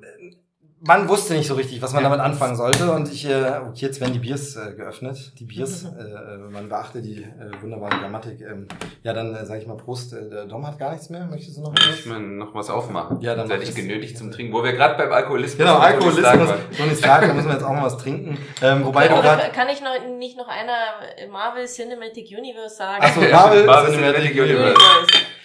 So. Mhm. Genau, so Iron Man. Und, und mir ging es so ähnlich wie dir. Es war so, man, hat, man wusste nicht und man hat halt so, so schlechte Erwartungen gehabt und dann war das aber einfach ein Film, der ihn umgehauen hat. Also man hat gedacht, mhm. wow, war der gut, das ist ja richtig gut. Wie gesagt, für mich dieses Origin-Story-Ding, danach dachte ich aber, jetzt will ich mehr. Und dann kam natürlich diese berühmte Nachabspannszene. Diese was ist, soll ich sie nicht noch? Wir haben ja gesagt, wir spoilen jetzt. Ja, ja. Also ja, die berühmte Nachabspannszene, in der also die ganze Geschichte des Films ist zu Ende. Tony Stark hat sich geoutet, dass er Iron Man ist. Die Welt weiß es und es könnte losgehen. Und nach dem eigentlichen Geschehen, der Abspann ist gelaufen, kommt eine Szene, in der Tony Stark nach Hause kommt und dort wartet schon auf jemand, äh, jemand auf ihn, nämlich Nick Fury, der äh, Director of Shield. Das ist eine Geheimorganisation, die es in den Marvel Comics gibt. Äh, und der spricht ihn an und sagt, äh, ich wollte mit Ihnen mal über die Avengers-Initiative reden. Da haben natürlich alle Nerds und Geeks äh, im... Haben Sie schon mal was vom Avengers-Wachturm gehört? Genau. Nee, dann haben die ganzen äh, Geeks und Freaks äh, im Kino natürlich gedacht, ach, wie cool, und haben gejauchzt und so. Und, aber das Entscheidende dabei ist, wer dieser Mann einfach war. Es war, oder es ist ja immer noch die Figur Samuel L. Jackson. Einfach ein riesiger Hollywood-Schauspieler, der wirklich in äh, Blockbustern mitgespielt hat, ohne Ende, in kleinen Filmen mitgespielt hat, ohne Ende, Meilensteine, äh, also aus dem Kino nicht wegzudenken. Von Pulp Fiction über Jurassic Park, Episode 1, ähm, Deep Blue Sea, also wirklich nur. Also äh, tatsächlich. Aber Deep Blue Sea war gar nicht so schlecht. Ja, aber jetzt im, im, im so. kommt jetzt der zweite Teil raus. Der Wahnsinn. Endlich. Mit Samuel Jackson? Nee. Nee, das geht auch nicht. Aber ähm, egal. Spoiler. Ja. Ähm, Muss ich den wohl mal wieder gucken? Ja, ja, ja. Äh, das Blöde ist, dass in der, in der, Vermarktung von Deep Blue Sea fast immer diese Szene gezeigt wird. So hm. dass es halt leider. Das ist ja auch, auch legendär. Ja, genau. So, jedenfalls, es war Samuel L. Jackson und damit wusste auch jeder, der, Moment, ihr behaltet den Gedanken, jeder, der jetzt nichts mit Nick Fury, mit dem Namen anfangen konnte, wusste zumindest, okay, der ist jetzt verdammt prominent besetzt dafür, dass das nur so eine Throwaway-Line-Gag-Nummer ist am Ende. Ich glaube, da kommt mehr.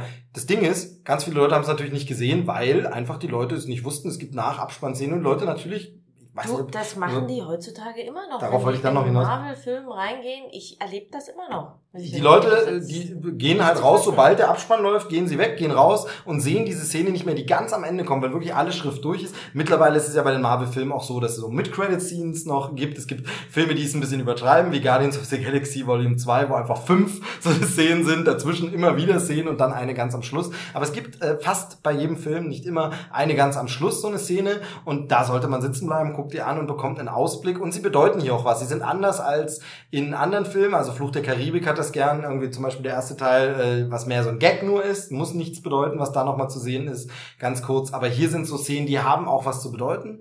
Ähm, wobei wir da nachher auch nochmal, da muss man auch ein bisschen einschränken. Aber auf jeden Fall, es war eben Samuel L. Jackson, man wusste, hier kommt was Großes. Und jetzt kommst du, weil ich kann mir schon denken, worauf du hinaus möchtest. Also zwei Sachen. Ähm, die erste Sache ist ja, ähm, das muss sollte man noch dazu sagen, dieses Shield, gibt es in dem Film auch schon vor dieser Nachabspannszene, allerdings äh, verkörpert von jemand anderem, nämlich von Clark Gregg, äh, der einen Agent Colson spielt, der immer wieder versucht, das ist so ein Running Gag in dem Film, immer wieder versucht, mit Tony Stark über Iron Man zu reden und immer wieder an dem Bodyguard scheitert, an der Sekretärin scheitert und immer wieder abgewimmelt wird. Und das ist auch nochmal wichtig, weil diese Figur auch nochmal später in diesem Marvel Cinematic Universe nee, genau. eine Rolle spielt. Genau. genau. So, und dann das zweite, und äh, das äh, dachte ich, willst du darauf hinaus? Das, das wollte ich jetzt sagen. Samuel L. Jackson. Und warum ist das für Film äh, nee, warum ist das für Comic-Fans? Also für Filmfans ist es geil, weil es ein toller Schauspieler ist, weil man den gern sieht und weil man sich freut, wenn da so jemand dabei ist. Aber warum ist es für Comic-Fans ein doppeltes? Nicht nur, dass er sagt, hallo, ich bin Nick Fury, sondern dass es Sam Jackson ist. Warum hat man im Kino gesessen und gedacht, was, wie geil? Warum? Genau, das ist ein bisschen komplizierter. Nämlich der ursprüngliche Nick Fury in den Comics ist eigentlich äh, weißer Hautfarbe. Der hat so graumelierte Schläfen und eben diese Augenklappe. Dann und wurde in den 80er Jahren wunderbar gespielt 90er. im Fernsehen. Was in 90er 1900, 96 oder genau, so. Genau, in einem Fernsehfilm gespielt, wo es ohne die anderen Superhelden wirklich nur um Nick Fury ging, gespielt. Und wir müssen da jetzt nicht lange drauf eingehen. Googles, wenn ihr es mal sehen wollt. David Hasselhoff ja. hat Nick Fury gespielt in einem Nick Fury Agent of Shield äh, Film oder genau. so oder äh, Director of Shield, genau. Genau, aber eben äh, in den Comics war es dann so, es gab so eine Art äh, alternative Marvel-Welt, wo man nochmal versucht hat, irgendwie Neulesern äh, diese Marvel-Geschichten äh, nahezubringen, indem man einfach die Geschichten nochmal von vorne erzählt. Genau. Allerdings auf eine erwachsenere, äh, irgendwie düsterere Art und Weise. Genau, man muss ganz kurz, da müssen wir ganz kurz nochmal ausholen, ist eben dieses Marvel Cinema, äh, Marvel, nicht Cinematic Universe, Marvel Comic-Universum das Marvel Comic Universum. Den nehmen wir nicht zurück. Äh, das Marvel Comic Universum gibt's ja eben auch schon seit jetzt fast 80 Jahren oder was. Und äh, da ist so viel passiert über Jahre. Da sind dann irgendwelche Klone aufgetreten, da sind dann irgendwelche ähm, Leute gestorben, wieder von den Toten zurückerkehrt. Also das heißt, wenn du neue Leser gewinnen willst, die stehen dann da und sehen äh, Amazing Spider-Man Heftausgabe 573 das fängt natürlich keiner an zu kaufen. Also genau hat man sich gesagt, wir starten es nochmal neu und hat es dann wie genannt Ultimate. Ultimate Universe, Ultimate, genau. genau. Das Ultimate Spider-Man. Genau, es, gab dann, es gab dann quasi äh, Figur, von jedem, von jeder Figur gab es dann so eine Ultimate-Version mit einer eigenen neuen Origin-Geschichte, die sich jetzt quasi nicht mehr äh, zurückbesinnt auf eine Geschichte, die in, irgendwann in den 60er Jahren losgeht, sondern eben wirklich äh, äh in der Jetztzeit eine genau, Geschichte, die ja, da losgeht, nee, so 2000, Anfang 2000, glaube ich. Echt? Ja, ich hätte gedacht, so Ende 90er sind die Ultimate-Sachen Sachen erschienen, aber egal. Ja, genau. genau. Und ähm, da war es aber eben tatsächlich so, dass zum Beispiel die Avengers nicht Avengers hießen, sondern die Ultimates. War dann quasi ja. die Version in diesem Universum. Und da gab es eben auch einen Nick Fury. Und der Gag dabei war, ähm, wenn man sich diese Zeichnung angeschaut hat, war ganz klar, wer sozusagen optisch das Vorbild war für diese Figur. Das war eindeutig Samuel L. Jackson. Genau. Ich also kenne er sah, wirklich, von ihm, er sah wirklich so aus wie Chef damals. Genau. Also mit diesem langen schwarzen Der Chef-Film, den hatte ja Sam Jackson genau. gemacht, genau. Er war auch super erfolgreich.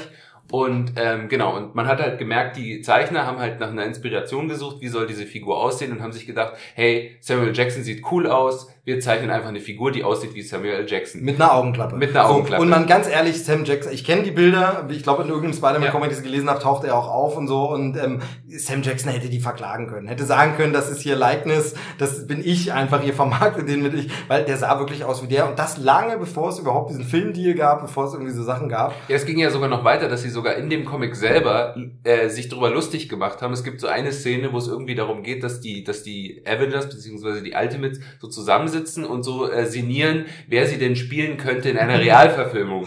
Und dann wird halt Nick Fury auch gefragt, wer soll dich denn spielen? Und Nick Fury sagt, na, das kann natürlich kein anderer als Samuel Jackson. So.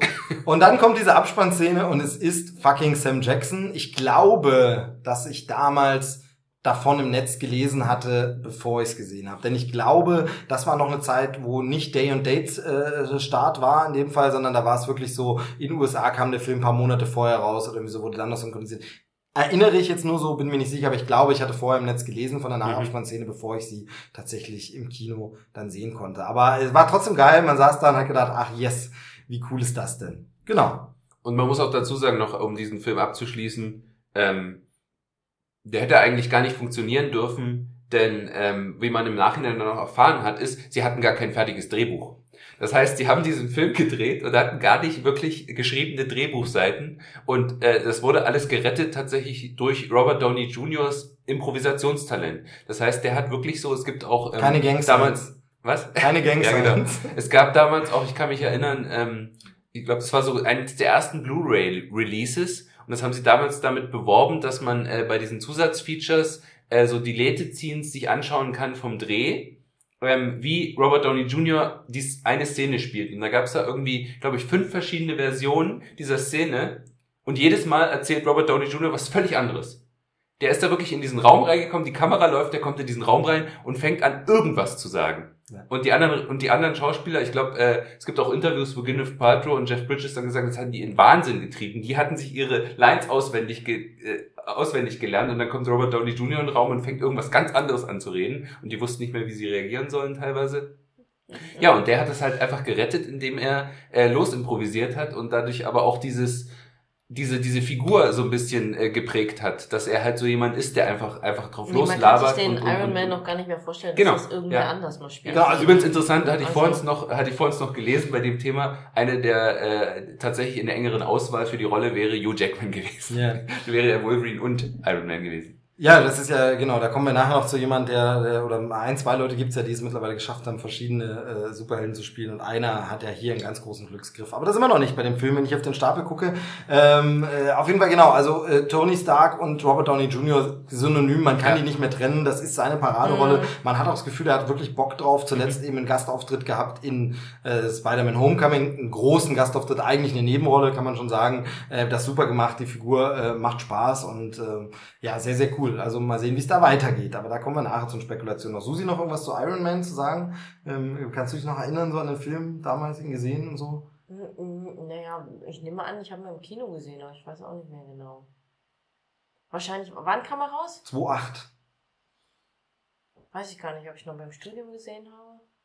Könnte so sein, ne? so um die Drehe. Mhm. Also bei mir war es so dann, zumindest die DVD so eine, das war ja mein Jobanfang quasi so eines der ersten, äh, äh, einer mit dieser ersten oder für mich im Kopf einfach erinnerten Filme aus der Zeit, wo ich angefangen habe, als äh, professioneller Film-DVD-Rezensent, Kritiker für Print zu arbeiten und ein bisschen online. Ähm, da verbinde ich den immer mit dieser Zeit, eben Dark Knight genauso, hast du schon recht. Ähm, und so. Genau, super Hit auf jeden Fall, mega, mega Hit. Plötzlich Leute, die nie Comics gelesen haben, kannten plötzlich Iron Man und es war ähm, auch in Deutschland halt wirklich, der ging wirklich äh, durch die Decke. Zu Recht, war wirklich ein guter Film, schöner Film. Ähm, ich mag den immer noch äh, ganz, ganz toll. Danach kam dieser Herr hier. Grün, grün sieht er aus. Ähm, die Hörer können es natürlich nicht sehen ähm, auch von Concord dann rausgebracht. Ähm, und da ist es ja wirklich ein bisschen vertrackt, aber das müssen wir jetzt auch nicht genau ausklamüsern, wie das denn geht mit dem Solofilm, weil jetzt geht irgendwie kein Solofilm mehr, was auch immer. Solofilm geht immer. Das Problem ist, äh, Universal hat ja damals sich die Rechte von Hulk äh, Genau, es geht geholt. um The Incredible genau. Hulk, genau mit. Äh, und äh, sie haben aber so einen äh, sehr seltsamen Deal, dass es immer so ist, wenn sie einen Solo, wenn wenn Marvel Disney sich jetzt entscheidet, einen Solofilm zu machen von Hulk, müssen sie die Einspielergebnisse mit Universal ah, teilen. Okay. Wenn sie allerdings die Figur in anderen Filmen auftreten lassen, Dann gilt dieser Vertrag nicht und Universal kriegt nichts von den Einspielergebnissen. Und das hat dann dazu geführt, dass... Nicht nur das hat dazu geführt, ich glaube, ja. auch die Qualität dieses ja. Films hat dazu geführt. Ganz kurz, Seitenexkurs, ähm, wir untereinander, wir drei wissen ja, wie wir dazu stehen. Ähm, es gibt ganz viele Leute, die den, es gab schon mal einen Hulk-Film, eben Universal hatte die Rechte am Hulk, hat von Ang Lee einen Hulk-Film machen lassen und ganz viele Leute sagen, der ist scheiße, finden doof und hassen den. Ich glaube, wir drei sind alle uns relativ einig, dass das ein sehr guter Film ist, eine schöne Comic-Verfilmung und vielleicht nur der Hulk so ein bisschen schreckmäßig aussieht. Aber ansonsten, also nach heutigen Maßstäben einfach nicht mehr so toll, aber ich finde den äh, sehr, sehr super. Aber der war gefloppt, und deshalb gab es da keinen anderen Film mehr. Und im Marvel-Universum gab es jetzt den zweiten Film der Reihe quasi nach Iron Man, war der unglaubliche Hulk. Ähm, das ist so ein bisschen lustig, warum man es jetzt nicht, äh, also warum man es nicht einfach wieder nur Hulk nennt. Es gibt das im Comic ja immer sehr oft, dass es so Comic-Reihen gibt. Also es gibt Spider-Man, es gibt die Comic-Reihe Amazing Spider-Man, es gibt die Comic-Reihe ähm, Astonishing Spider-Man, Spectacular, Spectacular Spider-Man, es mhm. gibt dann Ultimate Spider-Man und genauso bei Hulk, es gibt Hulk, es gibt Incredible Hulk und ähm, also nimmt man sich einfach dieser Namen an, um abzugrenzen von dem anderen Film, das ist Incredible Hulk und der Incredible Hulk wurde hier prominent besetzt. Also wir haben Edward Norton als ähm, der äh, Bruce Banner ähm, witziger Fun Fact, weißt du, dass, dass sie in der Fernsehserie von Hulk damals umbenennen mussten in David Banner, weil Bruce Banner den Verantwortlichen zu schwul erschien. Das klingt zu schwul, er muss David Banner heißen. So heißt in der Fernsehserie die Figur David Banner. Aha. Weil der Name Bruce ist schwul. Okay. Verstehe ich nicht, muss man nicht verstehen, aber wie bekloppt, mhm. oder? Wie bekloppt. Auf jeden Fall Bruce und, Banner. Um dem Rechnung zu tragen, hat er dann irgendwann offiziell im Comic-Kanon auch den Namen David Bruce Banner. Genau, sie haben dann den, genau, genau. Aber im, fürs Fernsehen umbenannt total bescheuert. Jedenfalls Bruce Banner und wir bekommen hier keine richtige Origin-Geschichte. Also hier versuchen sie so ein bisschen das zu machen, was ich ja bei Comic-Filmen seit Jahren anmahne. Das habe ich schon tausendmal erzählt im Podcast. Ja, dann aber siehst du ja, was da rauskommt. nee, also ich habe das schon tausendmal erzählt, aber jetzt passt es wieder und ich sage es wieder. Mich stört ja oft diese Origin-Entstehungsgeschichte, weil ich oft finde, die ist jetzt nicht so super spannend und weil ich es aus meiner Erfahrung eben nicht so kenne. Wir hatten das am Anfang schon. Ich habe als äh, Knirps irgendwann eine Spider-Man-Comic bekommen das war mittendrin in der Erzählung und oben ganz am Anfang stand so ein kleiner gelber Kasten mit ein paar Zeilen, der stand, Peter Parker wurde von einer radioaktiven Spinne gebissen. Nun hat er sich dem Gesetz verschrieben und will Böse bekämpfen. Er ist der Spider-Man. So, mehr wusste ich nicht und dann ging die Geschichte los und das hat mir gereicht, irgendwann später dann mal zu erfahren, wie war eigentlich die Origin. Gut und schön und das kann man auch mal anders erzählen, aber ich habe das nie gebraucht und habe deshalb auch nie verstanden, warum man sich diesen Krampf oft angetan hat, ähm, bei ähm, Verfilmungen von Superhelden immer mit dieser Origin anzufangen. Wo sehr gut gelöst hat es damals eben der Batman-Film von Tim Burton. Der hat es ja nur so in Nebensätzen und einer Rückblende und so drin, aber es geht nicht damit los. Nicht chronologisch sondern am Anfang des Films ist Batman einfach da. Und dann wird mir das so in Nebensätzen erklärt. Ähm, Spider-Man Homecoming macht es jetzt auch so. Bei Batman Begins haben sie dann eben gesagt, wir erklären es nochmal von Anfang an und machen dann aber der bessere Film ist der zweite Film, wo Batman schon da ist, nämlich The Dark Knight. Ähm, und hier hat man es halt so versucht, da man ja diesen Ang Lee-Film schon hatte, ohne zu sagen, dieser Ang Lee-Film soll passiert sein. Hier soll der Hulk etwas anders entstanden sein, aber wir sehen es, glaube ich, nur so, es ist lange, lange her, dass ich ihn gesehen habe. Aber wir sehen es so nur so im Vorspann. Vorspann ne? In so Rückblenden ja, ja, sehen wir, wie äh, Bruce Banner zum Hulk wird, ähm, da, wie das äh, Ganze zustande kommt. Und es ist mit Edward Norton toll besetzt. Ähm, auch die Nebenrollen sind super. William Hurt, Liv Tyler, Tim Roth. Aber der Film. du mit Edward Norton gut besetzt? Ich finde ihn echt total eine Fehlbesetzung. Nee, also, nee, gut, ja, du hast recht. Also, du meinst jetzt prominent nee, promi besetzt? Prominent mit einem so. guten Schauspieler besetzt, ja. aber der nicht der Richtige für die Rolle ist. Nee, das stimmt, da sind wir dann, genau. Ja, also, nee. und das hätte ich aber vorher gar nicht gedacht. Ich hätte gedacht, der kann das vielleicht, weil davor mhm. hat uns Edward Norton kam aus dieser Reihe von Filmen. Was hat er gemacht? Der hatte Zwielicht gemacht, American History X, ähm, Fight Club, alles ganz andere Figuren, alle komplett, der war so wandlungsfähig, dem hätte ich so gedacht, der wird doch so ein Wissenschaftler spielen können, der sich in Monster bauen, das wird er wohl hinkriegen. Leider nicht. Und der Film ist stinke langweilig. Denn es ist eigentlich nur, äh, Bruce Banner ist auf der Flucht und versteckt sich irgendwo und am Ende kloppt er sich zehn Minuten lang mit einem Monster, was eine andere Version von ihm ist. Wenn es nur zehn Minuten gewesen wäre. Es ist mehr eine halbe Stunde. Gefühlt, sich zumindest ein. gefühlt eine halbe Stunde am Ende kloppt er sich mit einem anderen Monster, das eigentlich, also Hulk und noch so ein äh, Hulk-ähnliches Monster kloppen sich in New York ewig lang. Das ist spannungsarm. Das ist aber auch jetzt nicht technisch so geil, dass ich sage, das will ich unbedingt stundenlang sehen, gucke ich mir nochmal an, ähm, weil es eben wirklich nur eine Klopperei zweier Monster ist und nicht Pacific Rim. Also äh, nicht Wobei man sagen muss, das Sounddesign, wenn man sich das mit einer Surround-Anlage anhört, das ist einer dieser Filme, die wirklich fürs fürs Heimkino auch gemacht sind, finde ich, weil mit so einer Surround-Anlage macht der Film tatsächlich ein bisschen mehr Spaß, weil ganz viele Elemente, du hast halt so äh, sehr geile Surround-Elemente, wie so Hubschrauber, die über einen hinwegfliegen äh, und so. Also das ist schon. Genau, aber insgesamt hat man den Eindruck, dass sie nicht wissen, was sie mit der Figur ja. erzählen sollen. Es ist im Grunde nur weil sie keine Origin-Story gemacht haben. Ja, aber die gibt's ja schon. Man muss ja trotzdem, wenn man jetzt sagt, man hätte eine erfolgreiche Origin-Film, muss ja trotzdem überlegen, was erzählt du im zweiten Film.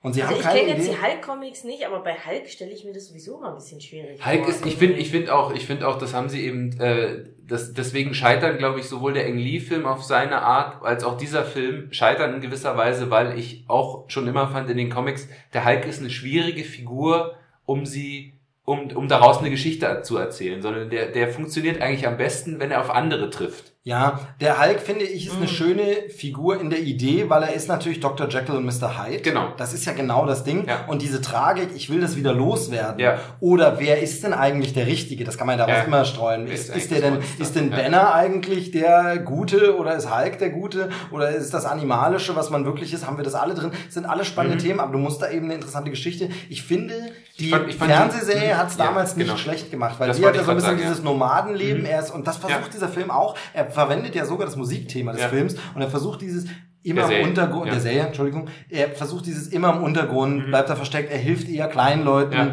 und ist eher so ein bisschen das A-Team, äh, ja. das Ein-Mann-A-Team, in dem man den Leuten dann irgendwie gegen Böses hilft, weil er ist ja der Hulk. Ähm, und äh, das versucht man, aber dieser Film erzählt keine interessante Geschichte, sondern so ein bisschen und dann eben wieder nur diese Geschichte und das haben Comic-Filme früher sehr oft gemacht, machen sie heute teilweise noch, machen auch viele Filme des Marvel Cinematic Universe immer noch, dass am Ende unser Held einer bösen Version seiner selbst gegenübersteht. Das hat auch Iron Man. Am Ende steht er diesem Iron Monger gegenüber, ähm, was ja dieses riesen Iron Man Ding ist, was dann eben Jeff Bridges steuert. Ähm, das ist im Grunde eine böse, große Version von Iron Man. Iron Man gegen Iron Man. Hier ist es dasselbe, nämlich ähm, Emil Blonsky als Abomination, äh, der im Grunde eine andere Hulk-Version ist. Die kloppen sich einfach nur, also das hat man sehr, sehr oft. Ähm, aber manchmal funktioniert's. Hier will's irgendwie nicht funktionieren. Und da hat äh, Susanne absolut recht. Bruce Banner bleibt einfach blass und funktioniert nicht, gerade wenn man den späteren Bruce Banner sieht. Aber über den reden wir dann, wenn er auftritt. Und ich ähm, finde, ich finde, an dem Film merkt man auch ganz stark, also Iron Man hat irgendwie den Ton auch vorgegeben für das, für die weiteren Marvel-Filme. Als der allerdings produziert wurde, der erste Iron Man, hatte, war, wurde der Incredible Hulk parallel auch schon produziert. Das heißt, ja, gut, und es wusste diese, ja auch keiner, dass der Iron Man ja so nach genau. wird. Ich glaube tatsächlich, also das ist jetzt nur äh, Mutmaßung, aber ich könnte mir sogar vorstellen, als sie diese beiden Filme gedreht haben, haben sie eher auf den Incredible Hulk ja. gesetzt und gedacht, der mhm. wird erfolgreich, weil auch Hulk eine bekanntere Figur ja, ist. und Edward Norton, der damals viel populärer ist da als Robert da, genau. Also, ja und Iron Man sozusagen nur so ein bisschen, wir machen eine sichere Bank und wir machen einen Risikofilm. Macht ja die Marvel Studios bis heute. Also du hast immer eine Fortsetzung von einer erfolgreichen Reihe in einem Jahr und dann hast du halt, versuchen sie wieder das was Neue, Neues. Genau. Ähm, ähm, man, man, kann dazu noch sagen, Regie hat geführt Louis Leterrier. Ja. Ähm, der Transporter. Transporter-Regisseur, mhm. mag man davon halten, was man will. Ich habe ihn bis heute nicht gesehen, muss ich zugeben. Ähm, Doch, der erste Transporter ist echt gut. Aber, ja, ist ein Action, Kino, ja. aber ist ein Actionfilmregisseur jedenfalls. Nee, habe ich nicht gesehen. Ähm, Hab ich den allein geguckt? Wahrscheinlich schon, ja. Man mag es nicht glauben, so lange wie wir uns schon kennen. Aber ähm, es ist tatsächlich so, ähm, es gab immer diese Gerüchte, dass es da Riesenstreitereien ja auch gab mit Norton und Letterier, ja, ja. dass die sich hinter den Kulissen gehasst haben, dass er Norton, äh, Norton ist ja berühmt dafür. Genau, dass ja. Norton Mitsprache wollte und reingeredet hat. Das kann ja manchmal funktionieren. Also wir sehen es jetzt gerade bei Ryan Reynolds, der redet bei den äh, Deadpool-Filmen massiv mit, aber das zum Guten, weil er einfach mhm. Fan ist und äh, alles macht, damit es gute Filme werden, die zur Figur passen. Aber hier scheint es nicht geklappt zu haben. Ähm, äh, der Film ist unausgegoren, irgendwie langweilig. Also vor allem langweilig ist das, was mir am meisten einfällt. Langweilig. Und das und Interessante ist aber, ich finde, der Ang Lee-Film, das haben halt viele ähm, kritisiert, ähm, der hat halt für den Comic-Verfilmung vor allen Dingen relativ wenig Action. Das ist eher so ein Charakterdrama. Genau. Es geht eher um die Figuren, es geht eher um so, so emotionale Konflikte, mhm. äh, psychologische Konflikte und weniger um die Action man hat das Gefühl gehabt, sie haben sich gesagt, oh, dieser Ang Lee-Film kam nicht gut an, weil da war zu wenig Action drin. Genau, Deswegen besteht Incredible Hulk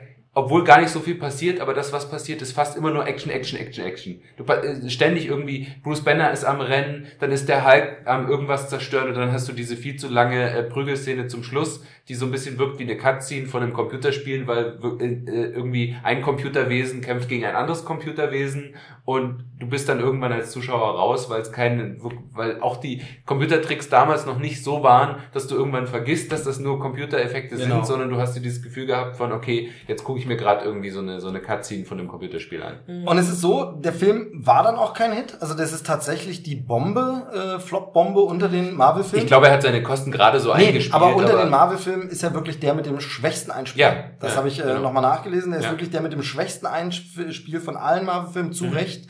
Ähm, und eben, wie gesagt, Verstreitung, Verstrittung, äh, Streit, äh, Überwerfung, was auch immer, ähm, von Edward Norton mit Regisseur und ich glaube dann auch Marvel und tralala auf jeden Fall, man hat Edward Norton rausgeschrieben und gesagt, also nicht rausge nee, rausgeschrieben ist falsch, sondern gesagt, wir tauschen ihn aus. Er sollte äh, Bruce Banner und äh, den Hulk nie wieder spielen, ist quasi damit ra äh, raus. Aber der Film ist Kanon, also er soll die Handlungen sollen passiert sein. Also man hat nicht gesagt, okay, tun wir so den Redconnen, wie man das sozusagen, äh, sozusagen äh, nennt in der Fachsprache. Ich habe das letzte Mal nachgeguckt, was es eigentlich heißt. Aber äh, weißt du noch, was es bedeutet? Das ist eine Abkürzung. Mhm. Redcon die Abkürzung fällt mir jetzt nicht mehr ein, wofür es steht, aber es steht einfach dafür, dass man im Comic oder in einem Filmuniversum oder in einem ausgedachten Universum einfach sagt, XY ist nie passiert, also quasi Geschichtsfälschung, aber im Fiktionalen. Das ist ein Redcon, hat man hier nicht gemacht, man hat gesagt, das soll passiert sein und es geht so weit, dass ja, ähm, also ähm, Tony Stark tritt hier auf Mhm. Ähm, in der Nachabspann. In der Nachabspannszene trifft den General Ross. Und ähm, ich überlege gerade, ob nicht General Ross sogar in einem anderen Teil nochmal auftritt. Ja, und zwar in Civil War.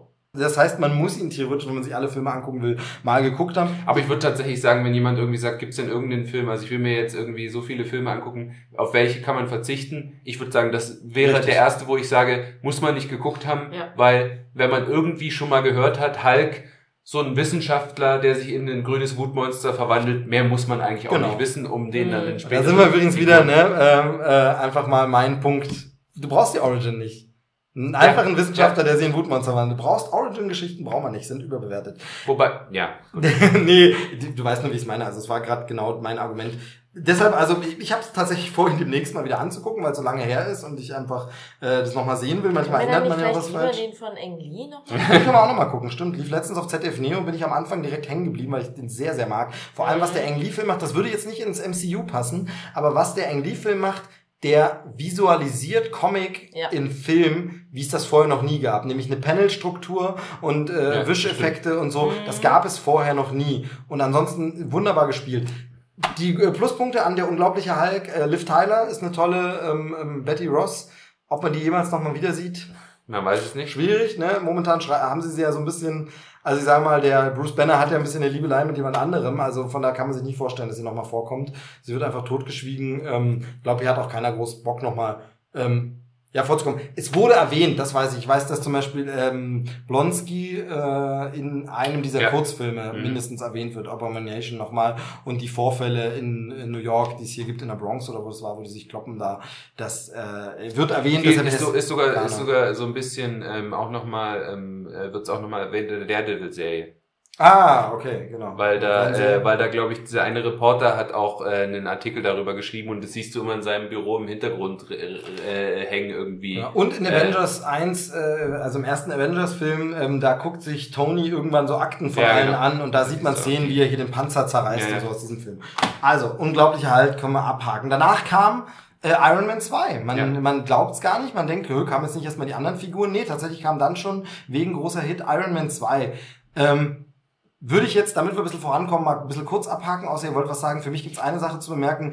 Äh, Terrence Howard, der den Rhodey gespielt hat, den Kumpel von ähm, äh, Tony Stark, Kumpel, Bekannter, der aber beim Militär arbeitet, deshalb so ein bisschen in einer freundlichen Konkurrenz, denn äh, Tony Stark will ja nicht mehr fürs Militär unbedingt Waffen bauen, sondern nur noch für sich selber Verteidigungsmechanismen. Diese Figur wurde ersetzt. Äh, es hieß, äh, Terence Howard hätte sich ein bisschen verzockt, ne? Ja, ja. Ein bisschen, ja, ein bisschen unangenehm aufgefallen, wollte mehr Geld haben und gesagt, ihr, ihr braucht mein Gesicht, und die alte das, nummer Das war zumindest am Anfang auch von diesem Marvel äh, Cinematic Universe, da war es wieder, äh, war das auch so ein bisschen, dass, dass sie ähm, die Filme auch da für das, was sie sind, also auch diese diese Effekt äh, effektgeladenen Filme immer relativ günstig äh, produziert haben. Also es geht schon beim ersten Iron Man los. Die haben halt nicht die mega großen, die haben halt keinen Brad Pitt oder Tom Cruise genau. besetzt. Sie haben keinen mega äh, Regisseur genommen, sondern halt immer Regisseure, die relativ klein waren, die zwar irgendwie schon was gemacht haben, aber eben nicht, ähm, nicht super, super erfolgreich und deswegen nicht so teuer und eben auch Schauspieler immer genommen, die nicht so teuer sind. Also Edward Norton zwar bekannt, aber eben auch jetzt nicht die absolute A-Liga, was die Einspielergebnisse und, und, und irgendwie die Kosten angeht. Es ist halt kein Johnny Depp. Ähm, und genauso hier also wieder bei, äh, deswegen glaube ich, war es auch so, dass der Terence Howard dann irgendwie so gedacht hatte, boah, das ist ja jetzt voll das erfolgreiche Ding, ich will mal mehr Geld haben und dann hat dann Marvel Studios ganz einfach gesagt, ach so, na dann nehmen wir halt jemand anders. Genau, Genau, und zwar nehmen wir Don Cheadle. Ja. Don Cheadle ähm, kennt man, äh, hat auch bei den Oceans-Filmen mitgespielt, ja. ähm, glaube ich. Äh, und Hotel Rwanda, seine große, genau, sein großer stimmt, Durchbruch, Äh, hat er nicht sogar einen Oscar? Also der Film hat auf jeden Fall einen Oscar, aber ich weiß nicht, ob er ihn gewonnen hat. Ja, weiß ich auch nicht mehr. Aber genau, aber auf jeden Fall bekannter, bekannter Darsteller. Ähm, House of Lies, glaube ich, ist die Fernsehserie, wo er mitspielt. Ähm, und äh, bekannte Darsteller, äh, muss man ganz ehrlich, ich mochte Terence Howard immer, fand ihn gut in LA Crash und sowas, aber ganz ehrlich, Don Cheadle tausendmal besser. Mhm. Ähm, meiner Meinung nach. Ich finde, er, er, er, er spielt besser, glaube ich, auch zusammen mit, mit, mit Robert Downey Jr. Genau, vielleicht war Terence Howard auch wirklich schwierig, keine mhm. Ahnung. Aber jedenfalls neben äh, Edward Norton der Nächste, der raus ist aus dem ganzen Verein und war hier nicht mehr dabei. Ansonsten Iron Man 2, ah, unausgegoren, fand ich nicht so... Ja toll, hatte den ähm, Mickey Rourke mhm. wiedergebracht, der da gerade ein Comeback hatte, so ein bisschen durch, durch The Wrestler, Wrestler ja. mhm. und so. Den hat man als äh, Bösewicht reingebracht. Ähm, man, man, hatte da aber auch schon ein bisschen das Gefühl, als hätte man ihn gleich vom Wrestler-Set rüber ja, geschleift, weil ja. irgendwie war er genauso wie der, wie der Wrestler, ja. irgendwie so ein bisschen ähm, Sah auch so aus. Ja, und ansonsten äh, Sam Rockwell. Ja. Äh, inzwischen frisch gebackener Oscar-Preisträger, ja. oder? Hat er doch gewonnen, ja. Mhm. Ähm, mhm. Sam Rockwell, äh, also wer ihn bis dahin nicht kannte, kennt ihn jetzt aus Three Billboards äh, outside Ebbing, Missouri.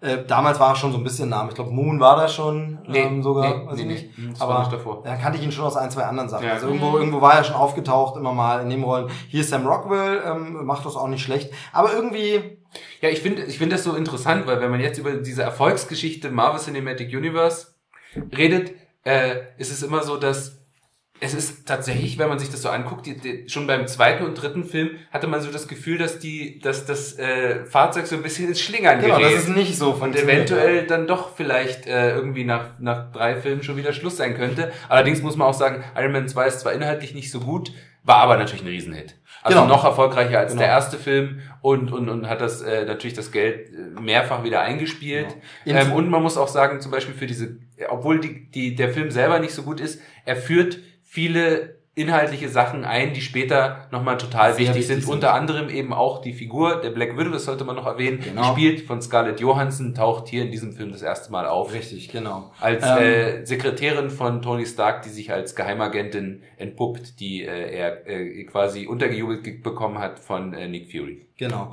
Ähm, schön finde ich, ich sehe, oder nicht schön, aber interessant finde ich noch, Trivia ich sehe es hier gerade an den Hüllen nochmal, hier steht noch Concord Home Entertainment drauf, finden auch eine Veröffentlichung von Concord, aber über dem Filmtitel steht hier das erste Mal, ab da steht es dann immer drüber, Marvel Studios. Mhm. Ähm, also hier hat man dann, glaube ich, äh, wahrscheinlich Paramount nicht mehr gehabt, dabei gehabt, ähm, weiß nicht, oder es ging dann zumindest so langsam los, denn davor, wie gesagt, war es noch, steht es noch nicht drauf, hier steht jetzt erstmal Marvel Studios, in Zukunft steht es dann drauf, also hier geht es dann langsam diese Eigenständigkeit los. Was ich aber noch sagen wollte zu dem Film ist, ähm, danach war ja, glaube ich, die Übernahme von Disney nach Iron Man genau, 2. So. Und ich finde aber so ein bisschen, das ist auch der letzte Film, der ähm, so ein bisschen ernstere, düsterere Themen anschneidet, weil dieser Alkoholismus von Tony Stark, den wir schon beim ersten Film erwähnt haben, der ist ja hier im zweiten Film noch viel stärker War Iron Man 3? Ist dann nicht auch düster nee. und ist dann nicht auch... Ja, aber er ist kein Alkoholiker mehr. Nee, das nicht, okay, aber düstere Themen... Ja, ja, genau. Also, also ja, kann man sich streiten, aber ich finde so, also es gibt, man muss dazu sagen, so in den Comics gibt's halt eine, eine ganz äh, berühmte Storyline von Tony Stark, wo er Alkoholiker ist und irgendwann so kaputt ist, so ein kaputter Säufer ist, dass er sozusagen äh, nicht mehr in der Lage ist, als Iron Man zu funktionieren. Und ich glaube, diese ganzen Geschichten, wie er da betrunken auf der Party irgendwie in seinen eigenen Anzug pullert ja, und ja. so, äh, ich glaube, das sollte so ein bisschen auf diese Storyline hin weisen oder dahin gehen, vielleicht für den dritten Teil. Ja. Und man merkt aber dann, Disney hat wahrscheinlich sehr schnell dann gesagt, von wegen, oh, eine Hauptfigur, die trinkt, ah, schwierig. Man hat auf jeden Fall schon. Das ist natürlich eine Spekulation. Genau. Nee, was man, was man auf jeden Fall hat, da hast du recht, man merkt, dass da schon an den Stellschrauben hier noch gedreht wird. Es verändern sich Dinge ja. noch von diesen Filmen und so, weil wir vorhin das gesagt haben, Kevin Feige, der Supermaster, ja. der wird bei bestimmten Dingen auch nicht gewusst haben, wo er Nee, hin natürlich nicht, Anfang ähm, nicht. Denn diese große Gesamtstoryline ist ja hier auch bisher noch nicht aufgetaucht. Ähm, die taucht ja dann, glaube ich, tatsächlich bei Captain America das erste Mal auf, aber Richtig. das sind wir noch nicht, genau. Ja. Ähm, ähm, genau, also auf jeden Fall ähm, Iron Man 2, immer noch Regie John Favreau, der danach aber raus war, mhm. ähm, glaube ich, keine Lust mehr, aber als Produzent und Schauspieler noch dabei ist. Ähm, von daher kann man sich da nicht im Bösen getrennt, aber ich glaube, er hat dann einfach keine Lust. Gab es denn bei diesen Filmen, also bei Iron Man 2 jetzt schon, war da schon angekündigt, dass es die Avengers geben wird? Ich glaube nicht, nee. Naja, also du meinst jetzt der Film, weil ich meine, hier hatten wir ja, ja, da, bei ja, Iron Man hatten wir die Nachrichten Avengers Initiative. Der Film. Jetzt auch in der realen Welt. Ich glaube schon. Also die, also die Nachabspannszene von, ja, die Nachabspannszene von Incredible Hulk, da war es ja so, dass, äh, dass äh, der äh, Robert Downey Jr. als Tony Stark zu dem General Ross geht und die, mit ihm auch über diese Avengers-Geschichte reden will. Und in Iron Man 2 geht es ja unter anderem auch darum, dass Nick Fury ihm irgendwie sagt, von wegen mehr oder weniger, ja, du bist zu labil, äh, du bist raus aus dem Programm. Genau, ja. ja also, dass, dass, dieses, dass es immer wieder erwähnt wird und diese Avengers-Geschichte immer wieder eine Rolle Ich glaube aber von, dem, von den Release-Plänen, es müssten die nächsten beiden Filme auf jeden Fall schon angekündigt worden ja. gewesen sein. Und die Nachabspannszene von Iron Man 2 ist ja quasi die, die, die Andeutung von Thor. Das ist ja dann gleich der nächste ist das Film. Die Hammer-Szene. Die Hammer Sie haben den Hammer gefunden, ja, der genau. gelandet ist in der Wüste. Denn der nächste Film ist, ähm, ich muss ganz kurz zum Spicken hier nochmal gucken, weil ich die äh, Daten, also ich weiß jetzt die Jahre wirklich nicht alle aus dem Kopf.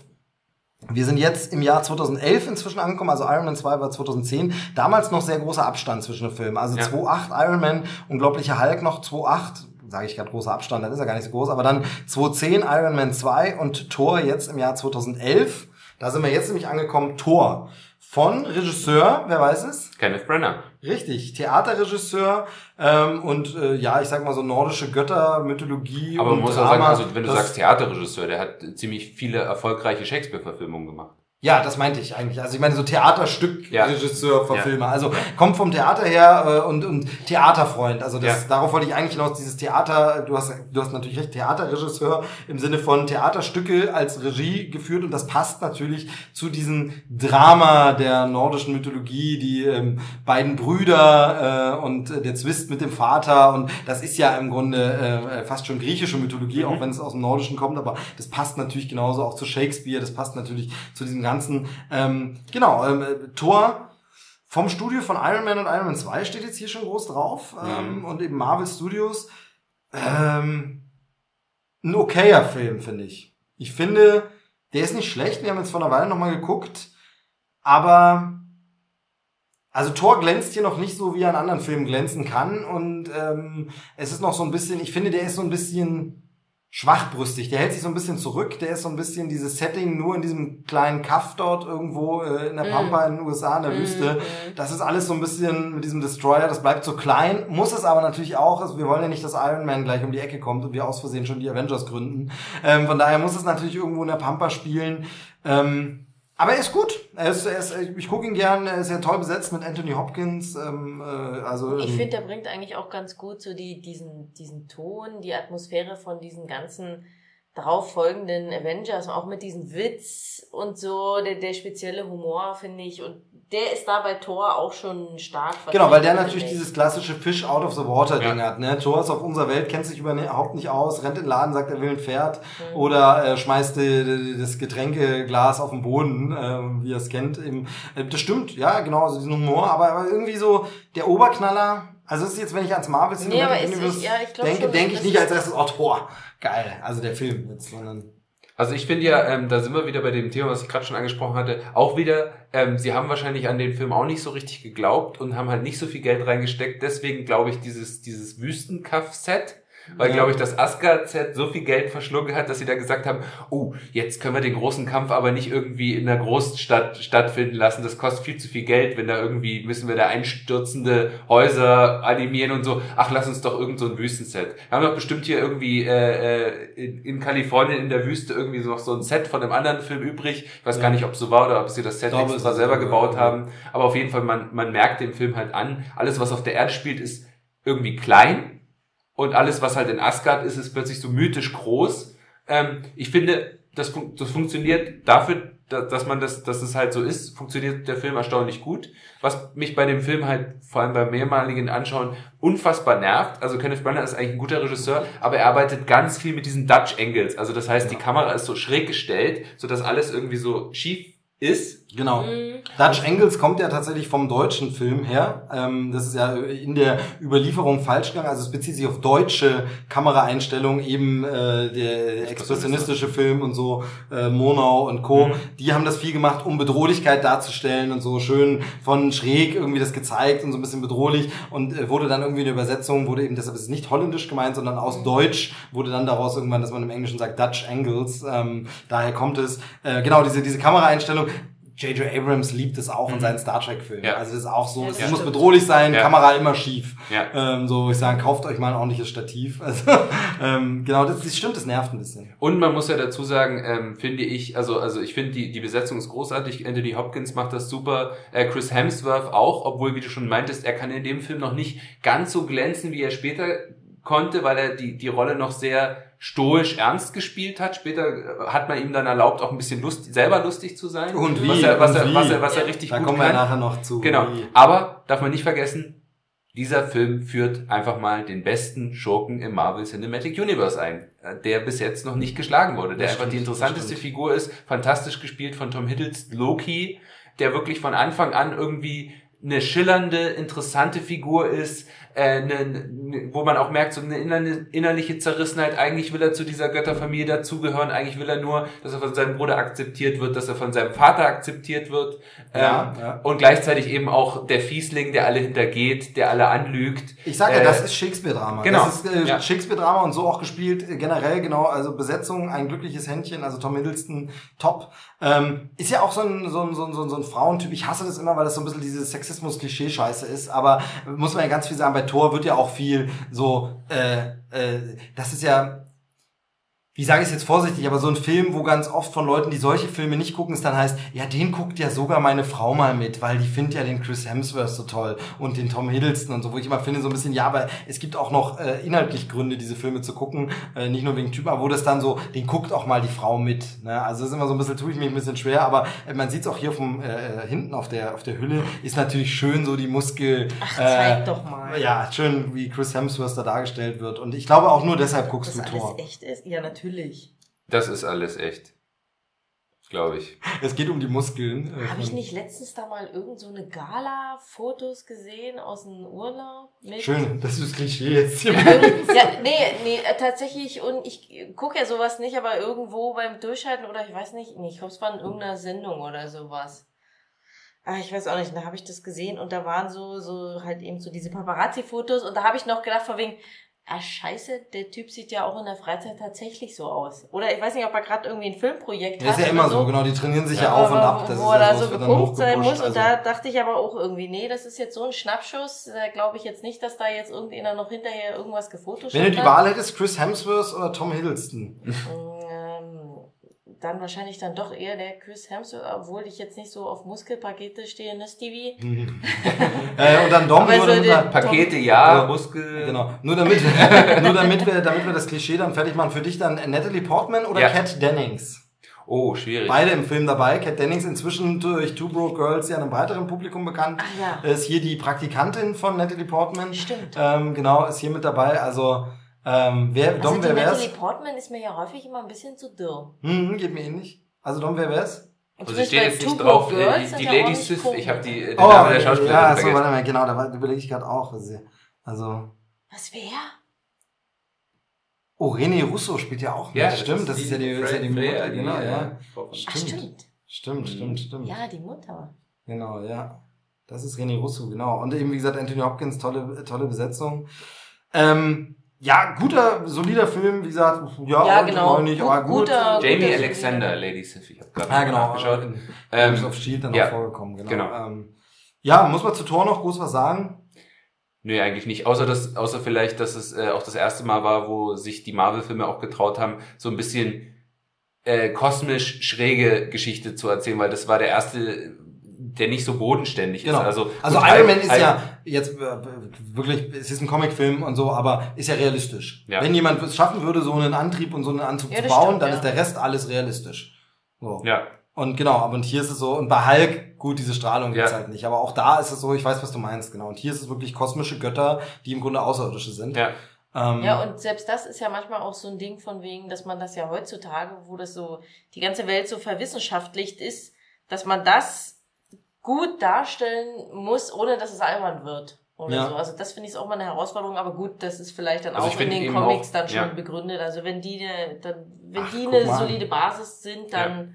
Ja. Ähm, ganz kurz, ich sehe es hier nur gerade bei den Credits, äh, Story bei J. Michael Straczynski. Ach, Ach, ja, ja. Ne? Also ähm, äh, nicht schlecht, also auch, auch ja. aus der Comic-Szene mhm. bekannt und Babylon 5, ne, war das ja. große, genau. große Werk von ihm. Aber äh, eben, äh, was ich noch sagen wollte, da haben sie sich eben auch mal wieder äh, was getraut bei dem Tor, weil ich finde, da war ich äh, auch so skeptisch, also ich habe mich gefreut, als ich den Hammer da gesehen habe in der Nachabspann-Szene und dachte so, wow, toll, äh, Tor, aber habe dann eben auch so gesagt, oh, kann das als Film funktionieren oder ist es dann so ein bisschen so, äh, denken die Leute dann so, oh, das ist ja so ein bisschen Herr der Ringe auf billig gemacht und so, hätte auch, finde ich, hätte auch viel mehr schief gehen können. Der mhm. ist gut, der, der ist äh, jetzt nicht überragend, super toll, der hat so ein paar Sachen, die mich an dem Film nerven und so. Ähm, aber trotzdem dafür, dass es halt eben auch komplett nach hinten hätte losgehen können, funktioniert ja, der immer ich, noch gut. Ich fand gut. wirklich, glaube ich, das weiß ich noch am interessantesten, wirklich die Besetzung des Regiestuhls, weil ich wirklich so dachte, Kenneth Brenner, okay, gestandener Typ, hat schon, Mensch, so jemand nehmen die dann, dann wollen die da ja wirklich, also es ja. war nicht so trashy. Ja. Also ich sag jetzt mal, ich mein's nicht böse und ich habe es ja vorhin zugegeben, ich habe Transporter nie gesehen, aber Louis Leterrier war sowas, wo ich sage, okay, haben sie irgend so einen genommen. Ja, so meine ich jetzt gar nicht böse, kann er ja trotzdem überzeugen, hat leider nicht geklappt, aber da habe ich jetzt nichts, aber wenn, wenn sie dir ankündigen, übrigens, Regie bei dem Film führt Kenneth Brenner, da sagst du schon, okay, ihr meint es also ernst. Das mhm, ist ein ja, ernstzunehmender ja, Film. Ja. Den ihr, Anthony Hopkins, Hopkins spielt mit, das ist ein ernstzunehmender Film. Wow. Also äh, richtig gut. Der nächste Film, ähm, da können wir auch mit dem Regisseur noch mal ganz kurz reden, ist Captain America The First Avenger. Ich weiß gar nicht, lief er bei uns nicht nur unter sogar The First Avenger. Hm, Zumindest bei den späteren ja. Teilen wurde Captain America rausgestrichen. Meine These, ohne es zu wissen, ist immer, dass einfach natürlich in bestimmten Zeiten, ähm, gerade Irakkrieg und andere Sachen, ähm, einfach Amerikanismus nicht mehr so beliebt ist und man den Namen Captain America gern rausnimmt. Ja. Deshalb vermarktet man es als The First Avenger. Also Captain America heißt er. Ähm, Denn der, der wird ja gerne auch ein bisschen missverstanden, Captain America. Da wird ja immer gern, also man denkt so, das wäre so Hurra-Patriotismus, mhm. aber eigentlich besinnt er sich ja, vielleicht ja. war er in Comics war es auch mal Hurra-Patriotismus, aber, aber ganz am Anfang. Genau. Ganz am Anfang. Also eigentlich, um, um mal ganz kurz auf die Geschichte dieser Comicfigur einzugehen, das war ja tatsächlich eine Figur, die mehr oder weniger nur erschaffen wurde, um Propaganda gegen die Nazis zu machen, indem man halt einen Comic macht. Ich meine, auf der ersten Ausgabe sieht man Captain America, wie er Hitler eine runterhaut. Genau, ja. Ja, das ja, ist ganz stimmt, bekannt. Ich wusste, wusste nicht, dass genau. es gleich Ausgabe 1 ist, ja. aber ich weiß, dass es so ein Cover gibt. Das genau. Gesehen, und ähm, mhm. das stimmt auf jeden Fall. Und ähm, ist aber so, und das spielt ist ja damit auch ein bisschen. Genau, spielt damit in dem Film auch das, das sehr gut. So aber es ist zeigen, dass er so propagandamäßig das Interessante, das Interessante daran ist, dass der heute halt so super kritische Figur ist, auch mhm. in den Comics. Ja. Ähm, und, und, über die Jahre, da gab es auch eine letzt kontroverse Entwicklung der Figur zuletzt, aber da müssen wir jetzt nicht drüber reden, weil sonst schweifen wir zu sehr in die Comic-Materie ab, aber auch in dem Film wirklich so Amerika kritisch. Also denn er, klar steht er für Amerika, aber für welches Amerika? Für ein Amerika, das es früher mal gab oder nie gab, aber hätte geben sollen. Nämlich ein Amerika der äh, guten Werte, ein Amerika der Ehre und Recht und Ordnung und Freiheit ähm, Toleranz. Und Toleranz. Ja, das, das genau. was immer gesagt wird, was es wäre, was, was aber Amerika entweder früher war. mal war oder nie wirklich war, wenn man sich die also mal, Geschichte der Rassentrennung und alles ja. anguckt, dann auch ja. wirklich nie wirklich war. Ähm, und dafür steht dann, deshalb wird er missverstanden. Ich liebe deshalb die Figur. Ich finde es super spannend und ambivalent. Ich habe ja mhm. genau wegen solcher Dinge Amerikanistik studiert und finde das super interessant, wofür Captain America steht und die Stars and Stripes und so. Problem natürlich, dass es so nicht gesehen wird und wir hatten uns jetzt und dann gerade in den heutigen Zeiten jetzt mit Trump an der Macht und allem, ich muss ganz ehrlich sagen, ich habe ja zum Beispiel ein Cap und jede Menge Shirts von Cap, ein Cap von Cap, ähm, also ein Base Cap, ähm, eine Mütze, würde man sagen, und auch Shirts und so. Und ich tue mich teilweise schwer, obwohl ich die Figur so liebe, aber das anzuziehen, wenn da wirklich so Star Spangled Banner drauf ist oder eben sein Schild, du weißt ja genau, du gehst raus und die Leute sehen als erstes mal nur, oh, der ist aber Amerika-Fan wow, der hat den Stern und äh, weiß, blau, rot. Uiuiui, das, obwohl jetzt gerade wieder ein Land äh, völkerrechtswidrig bombardiert wurde. Mensch, das ist ja ein Statement. Aber mir geht's natürlich um Captain America und ich sage eigentlich, will ich gern, dass das Land so wird, wie das Cap gern hätte. Das ist äh, eine schwierige, ambivalente Figur, ähm, die hier sehr, sehr interessant dargestellt wird. Es ist eine Origin-Geschichte, aber für mich äh, tatsächlich meine Lieblings-Origin-Geschichte, weil die so gut funktioniert, super, weil die so gut gemacht ist. Mhm. Ähm, und, äh, ich, man muss, ich muss auch ehrlich sagen, ich finde, Chris Evans ist so eine super Besetzung. Wenn, also wenn man den sich, ja. sich vorher mhm. überlegt bei Fantastic Four. Genau, das ist der, ich hatte es vorhin angedeutet, das ist der eine, der es geschafft hat, der hatte bei, ähm, ist das Konstantin, glaube ich. Ne? Mhm, Konstantin-Film ja. haben ja diese Fantastic Four-Filme gemacht, die wirklich grützig sind. Also ich finde die wirklich richtig schlecht. Ich finde es schlimm, dass es da auch noch eine Fortsetzung gibt. Und da war er einer der Fantastic Four, nämlich äh, Johnny Storm, die Fackel. Ähm, sehr albern, er war da auch noch sehr jung und es war alles sehr. Er, man muss ganz ehrlich sagen, er ist sogar der, der am wenigsten stört in dem Film, weil er zu der Rolle eigentlich passt und ganz cool ist. Aber der ja, Film ja, ist halt stimmt. Er hat, so. er hat ja. diese Rolle eigentlich auch ganz gut, aber genau. es war halt so ein. So. Ach, dann auch so ein Schönling. Ich fand, da, da wurde so dieser Schauspieler auch so ein bisschen so diese, die, diese Schönling und dann machen wir halt eben nur so eine Filme. Äh, ja, genau. Er hatte, hat er nicht sogar bei sowas wie American Pie oder so am Anfang sogar auch mitgespielt ja, oder irgend sowas oder so. Also ich weiß nicht, American Pie war es nicht, aber ich habe da so eine Szene ja, vor Augen, dass er in irgendeiner oder Parodie davon äh, drin ich, war. Und, ich finde, genau. der macht das, der zieht's auch durch, durch die ganzen Avengers, Marvel-Filme, irgendwie, dass der das, also der macht das so gut, auch diese Zerrissenheit immer, die der so hat, und dann eigentlich ist das so ein, ist das so gut, also wenn ich mir aussuchen würde, ich würde mit Captain America ein Date nehmen. Steve Rogers, da bist du ja schon mal namenslich gar genau. nicht so weit weg. Ja. Genau. genau.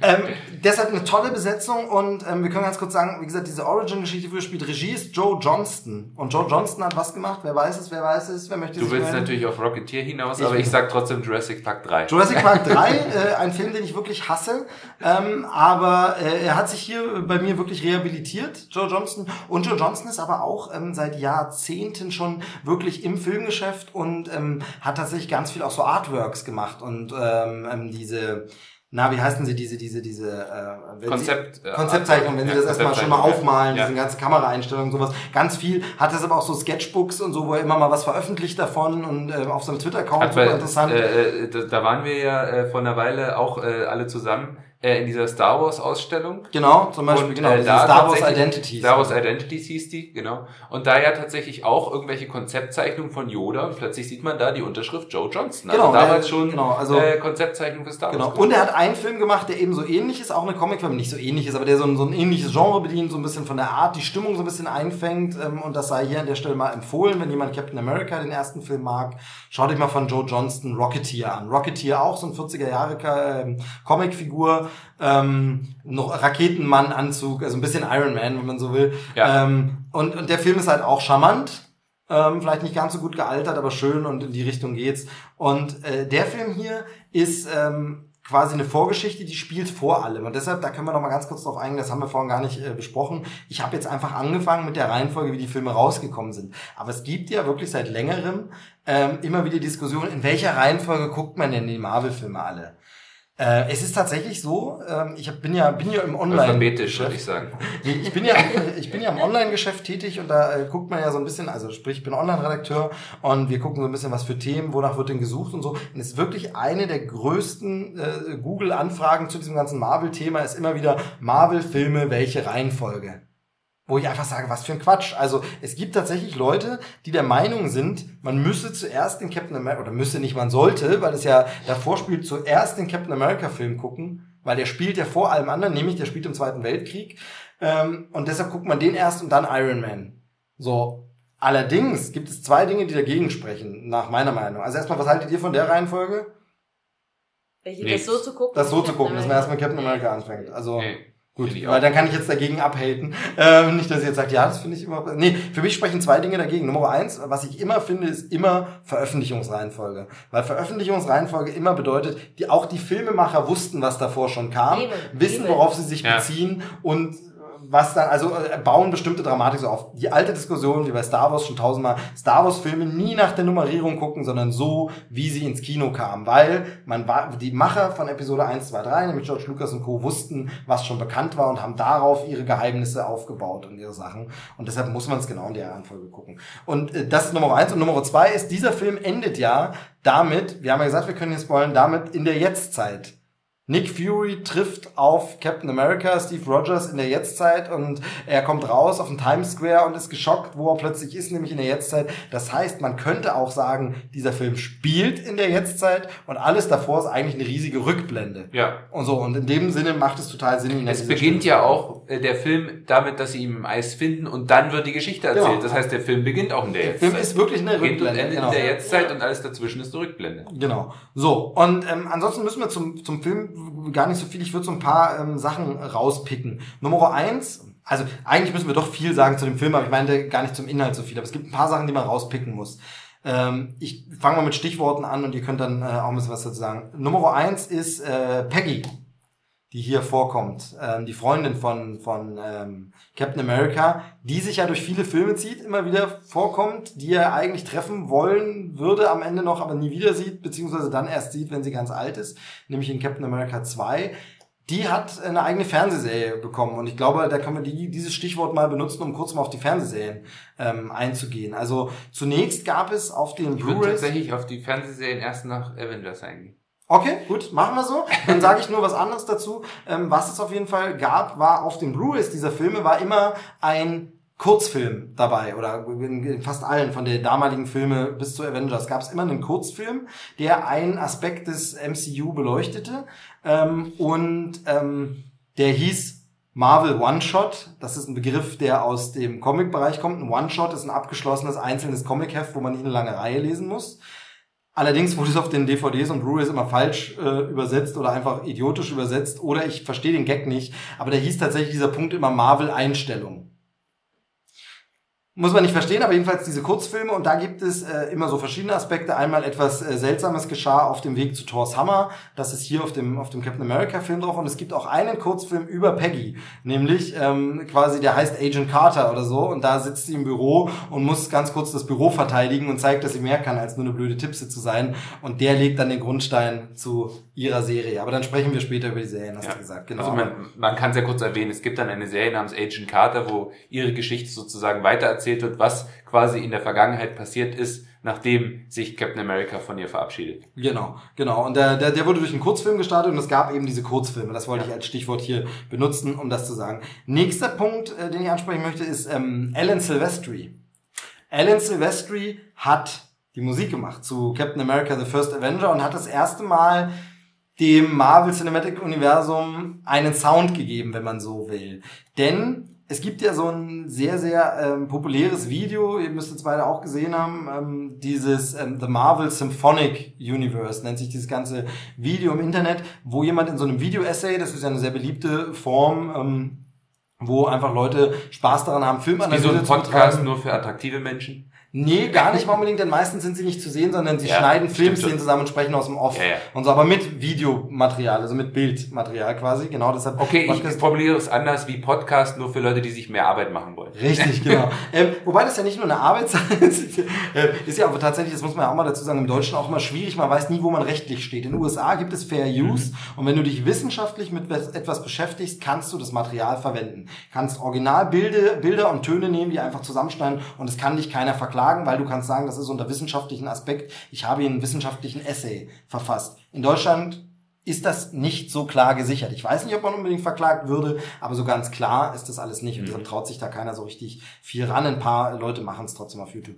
Und da gab es jedenfalls diesen Video-Essay, wo es darum ging, dass die Musik des Cinematic Universe von Marvel nie so wirklich also äh, der, der Einstieg des Videos war, es wurde gefragt, ey, könnt ihr eine Melodie summen von Star Wars? Die Leute haben sofort die Star Wars Melodie gesummt. Könnt ihr die Musik von Indiana Jones summen? Die Leute haben das gesummt. Könnt ihr Harry Potter summen? Witzigerweise auch alles vom selben Komponisten. Aber so, und dann war, äh, summt doch mal die Melodie aus dem, einem Marvel-Film.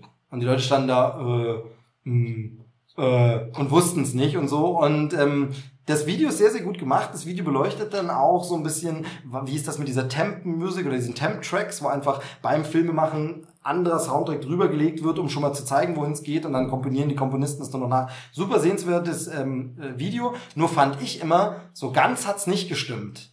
Denn ich fand sowohl Captain America als auch dann später Avengers eben, und dieses Video kam erst nach Avengers raus, haben eine eingängige Musik, haben ein Thema, was man nachsingen kann, haben ein wiedererkennbares Thema deshalb stimmt es und nicht. Bei den anderen Filmen ja. Ich wüsste nicht, wie das Tor-Thema geht. Das Hulk-Thema wurde das aus der Fernsehserie verwendet, aber Iron Man, da war es so ein bisschen, ist es jetzt der Song von äh, Black Sabbath oder man wusste es nicht so richtig. Ähm, aber ähm, Captain America und Avengers haben das und sie sind beide vom Komponisten Alan Silvestri. Und Alan Silvestri hat, äh, also ist ja bekannt so an, unter anderem von dem äh, Zurück in die Zukunft äh, Musiken. Ähm, Castaway, also sehr viel so äh, Robert Zemeckis Filme und so, aber der hat eigentlich hier Musik gemacht, die ich finde, die ist einprägsam und die hört man und ähm, äh, Dann summ doch mal. Okay, ich versuch's. Dö, dö, dö, so, das ist in etwa so, das ist das, ähm, das Thema von, von Captain America. Ich kann mhm. schwer nachsingen, aber es ist so sehr militärisch. Wer so mal so Spiele wie Medal of Honor gespielt hat, da wird sowas gern so, also es klingt so ein bisschen, es hat auch so diesen militärischen äh, Faktor mit drin, mit, mit Trompete und so. Und bla, wird auch mal als Marsch präsentiert, also dieses Thema wird immer mal variiert, aber das ist ein klar erkennbares Thema, was in dem. Film auch dutzende Male vorkommt mhm. und was sogar noch äh, Melodien immer wieder auch verwendet werden, wirklich als so als so Schlüsselmomente. Also du hörst es zum Beispiel wieder, wenn Cap in äh, Captain America 2 am Anfang äh, ja, an Falcon immer vorbeirennt. Achtung rechts! Achtung rechts oder sagt er Achtung links, aber er rennt da immer an dem vorbei dort und überholt ihn immer. Da ist wieder ein Thema aus diesem Film zu hören und so. Also das ist tatsächlich ein ganz brisant, äh, prägnantes, äh, einprägsames Thema. Ja, das Avengers-Thema äh, muss ich jetzt nicht vorsingen. Also das, nee, das habe ich hat, letzten das Tagen hat so oft jeder, gehört. Genau. Und tatsächlich, und tatsächlich ist es so, da habe ich eine interessante Video-Antwort auf diesen, auf dieses äh, ersten ursprünglichen Essay gesehen, auch schon wieder ein paar Jahre alt. Er aber nur kurz ein paar Sachen, damit wir was dazu sagen können. Naja. Es sah nicht so aus, als wenn ihr zu Ellen Silvester was sagen wollt. Es klang so ein bisschen, als wenn ihr da nichts. Ähm, ihr dürft jederzeit unterbrechen. Ähm, Habe ich interessante, interessantes, interessanten äh, äh, eine Antwort auf das Video gesehen und da ging es darum, dass ein Hauptgrund wahrscheinlich aber einfach die Vermarktung ist. Marvel hat in allen Trailern nie die Musiken verwendet. Während, und das wird dann als Beispiel in diesem äh, anderen Antwortvideo quasi gezeigt, in jedem Star Wars Trailer ist die Musik. In jedem James Bond Trailer ist die Musik. In jedem Harry Potter Trailer spielen sie mit der Musik. Mhm. Und deshalb prägt sie sich ein. Und warum ist das ähm, äh, Avengers-Thema jetzt bekannter? In Infinity War verwenden sie zum ersten Mal im Trailer eine langsame, abgewandelte Version des Avengers-Thema. Zum ersten Mal. Und jetzt wird es plötzlich den Leuten präsent und sie merken es. Gleichzeitig habe ich aber auch den Eindruck, ähm, dass Marvel, und das ist in mehreren Dingen ja passiert, auf die Fans hört. Also dieser Video-Essay, der gesagt hat, die Musik ist so schlecht, also Marvel Symphonic Universe, der hatte Millionen Klicks im Netz, wurde ganz viel gelesen und von ganz vielen zugestimmt ähm, äh, und, und, und kommentiert und so. Und man hat auch den Eindruck, dass danach, seit diesem Video sich ein bisschen gebessert hat, denn plötzlich haben wir für Filme wie Spider-Man Homecoming Michael Giacono, der wirklich einen fantastischen Score gemacht hat, den man äh, auch so gerne hört und so. Also man hat das Gefühl, sie hören drauf. Ähnlich ist ja, dass immer die Diskussion ist unter den Marvel-Fans in den Foren und so, die Bösewichte wären so schlecht. Du hast es vorhin schon gesagt, eigentlich ist nur Loki gut. Und da habe ich das Gefühl, da wandelt sich aber auch gerade ganz, ganz viel. Also wenn ich mir Hela angucke, wenn ich mir angucke, den äh, Vulture in, in Spider-Man Homecoming, da tut sich ganz viel. Deshalb wollte ich nur sagen, also hier kommt Alan Silvestri ins Spiel und macht es ganz, ganz toll. Jetzt dürft ihr was zum Soundtrack sagen, wenn ihr möchtet. Oder was anderes. Oder was anderes. Können wir das Thema wechseln? Nächster Film. Ich würde dann, äh, hau ich nur noch die Namen rein. Ich, to Tommy Lee Jones und Hugo Weaving ja. sind dabei. Hugo Weaving wahrscheinlich nie wieder in irgendeiner Form in einem Marvel-Film, weil der ja gesagt hat, der, der hat keinen Bock mehr. Ja, äh, aber den braucht man auch nicht unbedingt. Kann man auch hm? wieder. Warum hat er das gesagt? Er hat dann einfach irgendwie gesagt, von wegen, äh, ja, solche Filme interessieren ihn jetzt nicht mehr so. So ah, Actionfilme, okay. so Marvel, diese Superhelden-Geschichten findet er jetzt nicht gut. Der will halt lieber irgendwie so ein bisschen mehr künstlerische Sachen machen. Aha. Ja. Und wo, was hat er danach gemacht? Ja, er hat halt sowas gemacht wie zum Beispiel Cloud Atlas. Äh, ja. Gut, jedenfalls, er ist der, er ist der Red Skull, das heißt, den könnte man auch, wenn man ihn jemals wiederkommen lassen würde, was ich aber gar nicht glaube, weil ich glaube, der passt da auch gar nicht mehr rein, könnte man den auch mit jemand anders äh, besetzen, weil man ja. ihn nicht erkennt. Tommy Lee Jones. Ja. Ist dabei. Vergesse, vergesse ich irgendwie immer. Ja. Aber, ich auch. Ja, ist als Ausbilder dabei, ähm, also in der Vergangenheit tatsächlich, mhm. nicht in der Jetztzeit. Ähm, Tony Starks Vater kommt vor als mhm. Figur, aber hier glaube ich von jemand anders gespielt als in anderen Fotos. Also es gibt zwei Leute, die ja. Tony Starks Vater der spielen. Der eine ist der aus Mad Men, genau. der äh, Chef, ich weiß jetzt nicht, wie er heißt, der Schauspieler. Ja, und der andere nicht. ist halt äh, der, ähm, wie heißt der Schauspieler? Von dem wir auch den Namen nicht wissen, aber ich habe es ja auch vor Augen. Aber es gibt zwei verschiedene, einen etwas jüngere und einen etwas äh, weißer. Das ist ja immer sehr lustig, wenn sie, wenn sie Rückblenden in diesen Marvel-Filmen einbauen, weil sie nehmen entweder den den älteren Schauspieler, den sie verjüngen, oder sie nehmen den jungen Schauspieler, den sie älter machen. Genau. Das ist äh, immer ganz lustig. Äh, was ich aber noch erwähnen wollte, äh, was man, was für die weitere Geschichte bis zu dem Infinity War noch wichtig ist, in diesem Film wird auch der sogenannte Cosmic Cube, der kosmische Würfel, oder der wie er in dem, genau, wie er in dem Film genannt wird, der Tesseract, äh, taucht hier das erste Mal auf. Ein äh, Objekt kosmischer Macht, was eben nicht nur in diesem Film, sondern auch in weiteren Filmen noch eine große Rolle äh, spielen soll. Von daher eben auch sehr wichtig für ähm, dieses, dieses äh, weitere da weitere rote Faden des Universums. Wir haben jetzt nochmal, was hatten wir jetzt nochmal? Wir haben jetzt äh, Avengers und Avengers Age of Ultron äh, geschaut. Genau. genau. bei Age of Ultron haben wir uns doch überlegt, wo kam jetzt nur dieser eine Infinity-Stein her, ne? Und die hatten erst noch diesen Tesseract gehabt. Nee, der, der, was ihr meint, ist wahrscheinlich der Infinity-Stein aus dem Zepter. Genau, aus dem Zepter. Aber wo ist denn, genau, das aber müssen wo wir nach. der Tesseract hin? Ich würde sagen, lass so, uns da nee, mal aber Wie, wie, aber der Tesseract hat jetzt nichts mit den Infinity-Steinen. Doch, ne? doch, der da ist, ist auch einer drin. Genau. Aber lass uns darüber reden, wenn wir durch alle Filme durch sind, wo, wo sind eigentlich die Steine und der Ausblick, das machen wir dann. Ja. Aber tatsächlich, genau, das ist sehr gut, dass du es ansprichst, weil genau das wäre noch der Punkt, den man sagen muss. Ich glaube, hier waren sich Marvel Studios dann endgültig sicher, das Ding wird was. Das läuft, die Filme sind ein Erfolg und jetzt konnte Kevin Feige diesen Masterplan konkreter machen, denn hier kommt der Tesseract vor. Da ist ein Infinity-Stein drin, wird hier noch nicht so genannt, Infinity-Stein, aber es ist definitiv. Da hatten sie auch dabei. definitiv noch nicht den Plan mit den Infinity-Steinen, meine Meinung. Kann man sich, müsste man nochmal unter dem Gesicht. Weil nämlich der kosmische Würfel in den Comics nichts, also der Tesseract, ja. äh, nichts zu tun hat mit den Infinity-Steinen. Und ich finde auch, dass der Look des Würfels sich dann später geändert ah, okay, hat. in Rückblenden und anderen ja. Szenen, genau. Okay, aber jedenfalls Captain America, ich finde ihn toll. Ich finde ihn super. Ja. Toller Film, obwohl Origin-Geschichte gefällt mir super. Schön die CGI, wie Chris Evans Dürre gemacht wird. Ja, die ist echt ja. für die damalige Zeit ziemlich, aus, äh, genau. ziemlich gut. Es war ungefähr, glaube ich, dieselbe Zeit wie Benjamin Button, wo sie das auch sehr, sehr gut äh, hingekriegt mhm. haben. Mhm. Ich finde es hier fast sogar noch ein bisschen besser. Ja. Weil es wirklich, äh, du vergisst es irgendwann. Du vergisst irgendwann, dass ja Chris Evans gar nicht so ein spirreliger kleiner genau. Typ ist. Ja, und irgendwie ist das normaler als dieser breitschultrige, aufgepumpte ja. später. Man hat dann eher das Gefühl, das Aufgepumpte ja. wäre... Äh, CGI. Fällt mir gerade eins noch ein, wenn man, wenn man, weil wir vorhin Rocketeer empfohlen haben, was man auch empfehlen kann, was in die ähnliche Richtung geht, ist Sky Captain, also World of Tomorrow. Ne? Das ist so ein bisschen, geht auch so ein bisschen in diese ah, Richtung, ja, so alte mhm. Ähm, 40er Jahre, äh, kämpfen gegen Nazis und so. Ähm, also kann man da auch empfehlen, auch ein schöner Film. Mhm. Ähm, hat aber nichts der, mit Marvel zu tun. Ja. So, jetzt kommt der große Meilenstein. Damals wirklich, äh, also da, das muss man jetzt ja wieder sagen, aber damals war es auch so noch, hat es noch nie zuvor gegeben, so ein Crossover-Event dieses Ausmaßes, so viele Figuren aus Einzelfilmen. Also wir hatten davor eins, zwei, drei, vier, fünf Filme.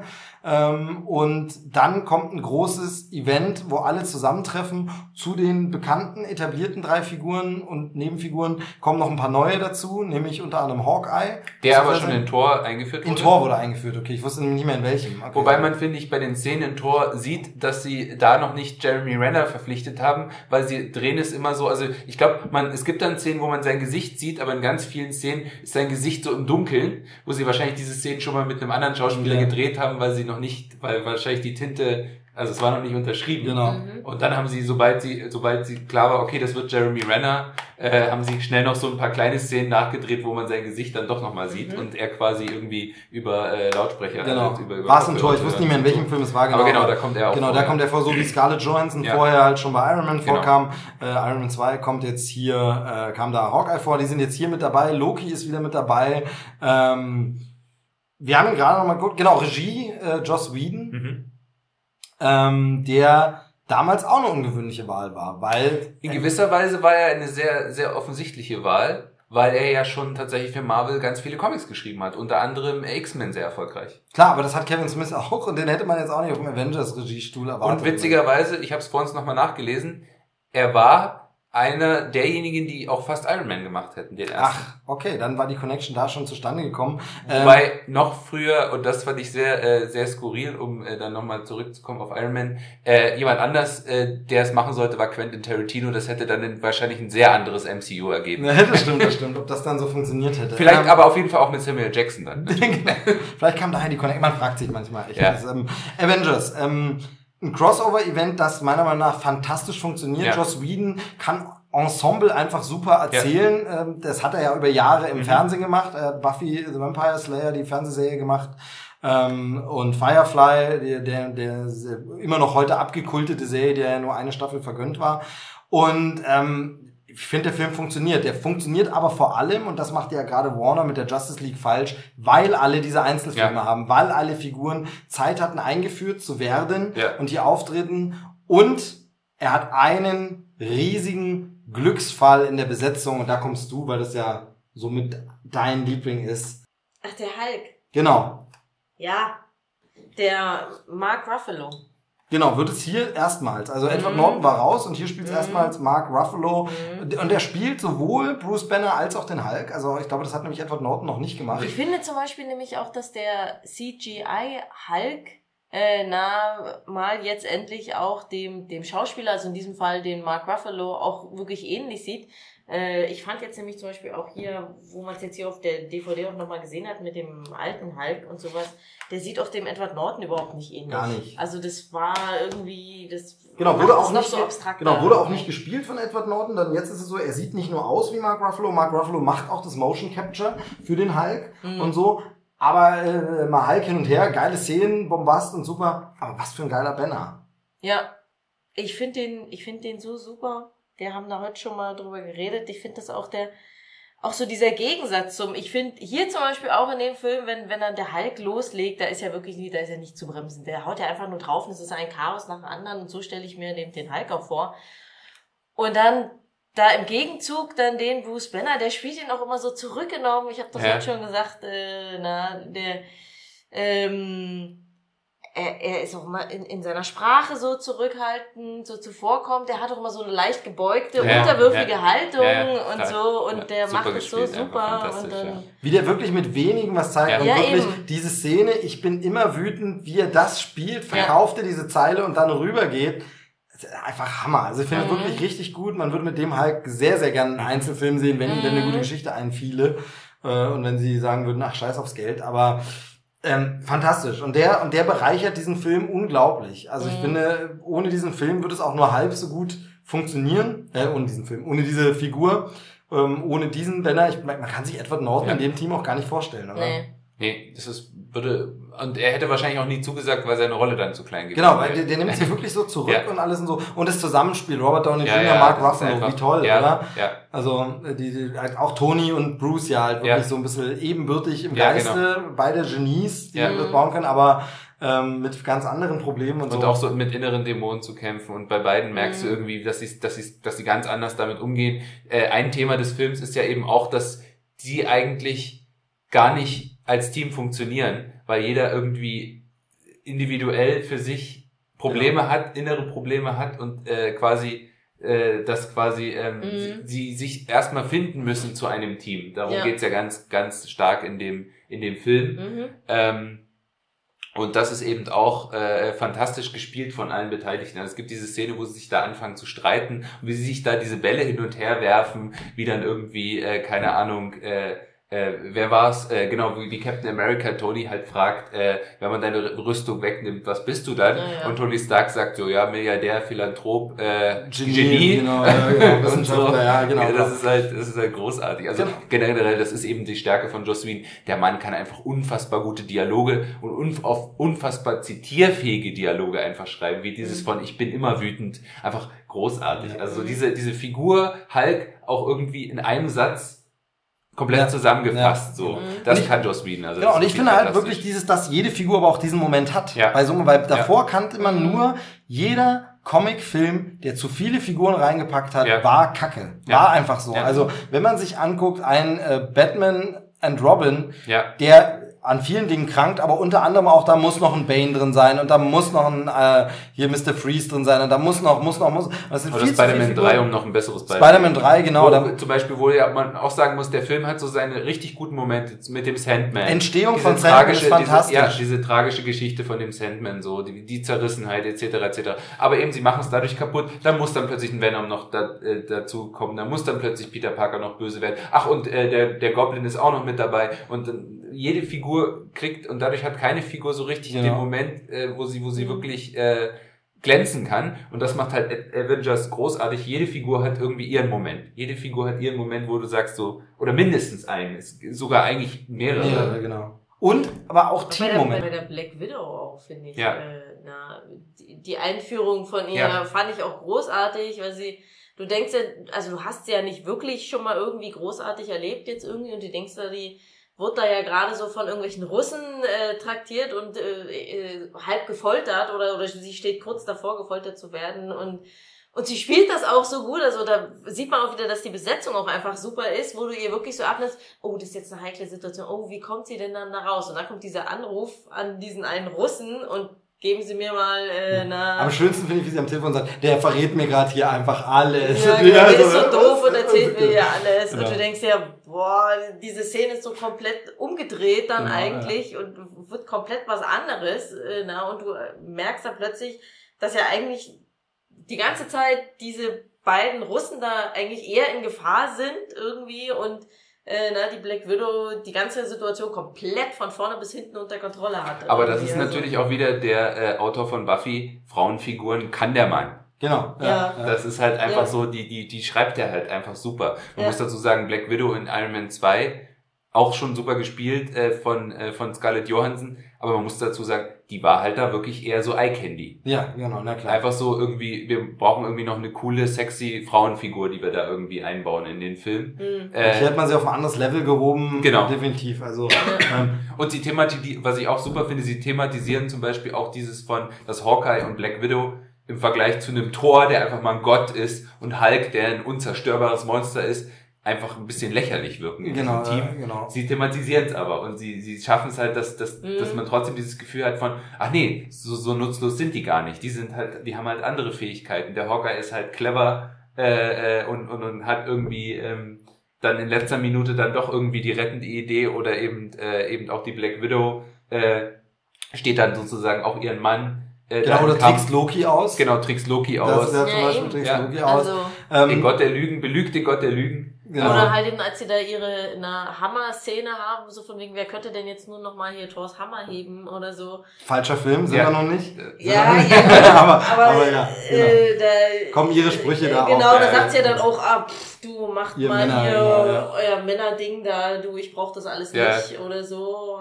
Und das ist halt eben dann wirklich nur so eine andere Komponente, die da halt reinkommt. Auf jeden Fall ein wunderbarer Film, der toll funktioniert. Ich würde behaupten, er würde wahrscheinlich auch funktionieren, ohne die anderen gesehen zu haben, wenn man ein bisschen Basic, äh, Grund, Basis... Aber da wird es dann langsam schon schwierig. Ich glaube, das so. ist so dieser erste Film, wo man sagen muss, also eigentlich ist man da, glaube ich, wenn man nur den Film guckt, ich kann es ich kann's, ich kann's nicht beurteilen, weil ich ja, natürlich ja. diese Erfahrung nicht hatte. Aber wenn man, wenn ich jetzt mir vorstelle, dass sich jemand da reinsetzt und noch nie was von, von, von Marvel Cinematic Universe gehört hat, ich glaube, der ist ziemlich verwirrt.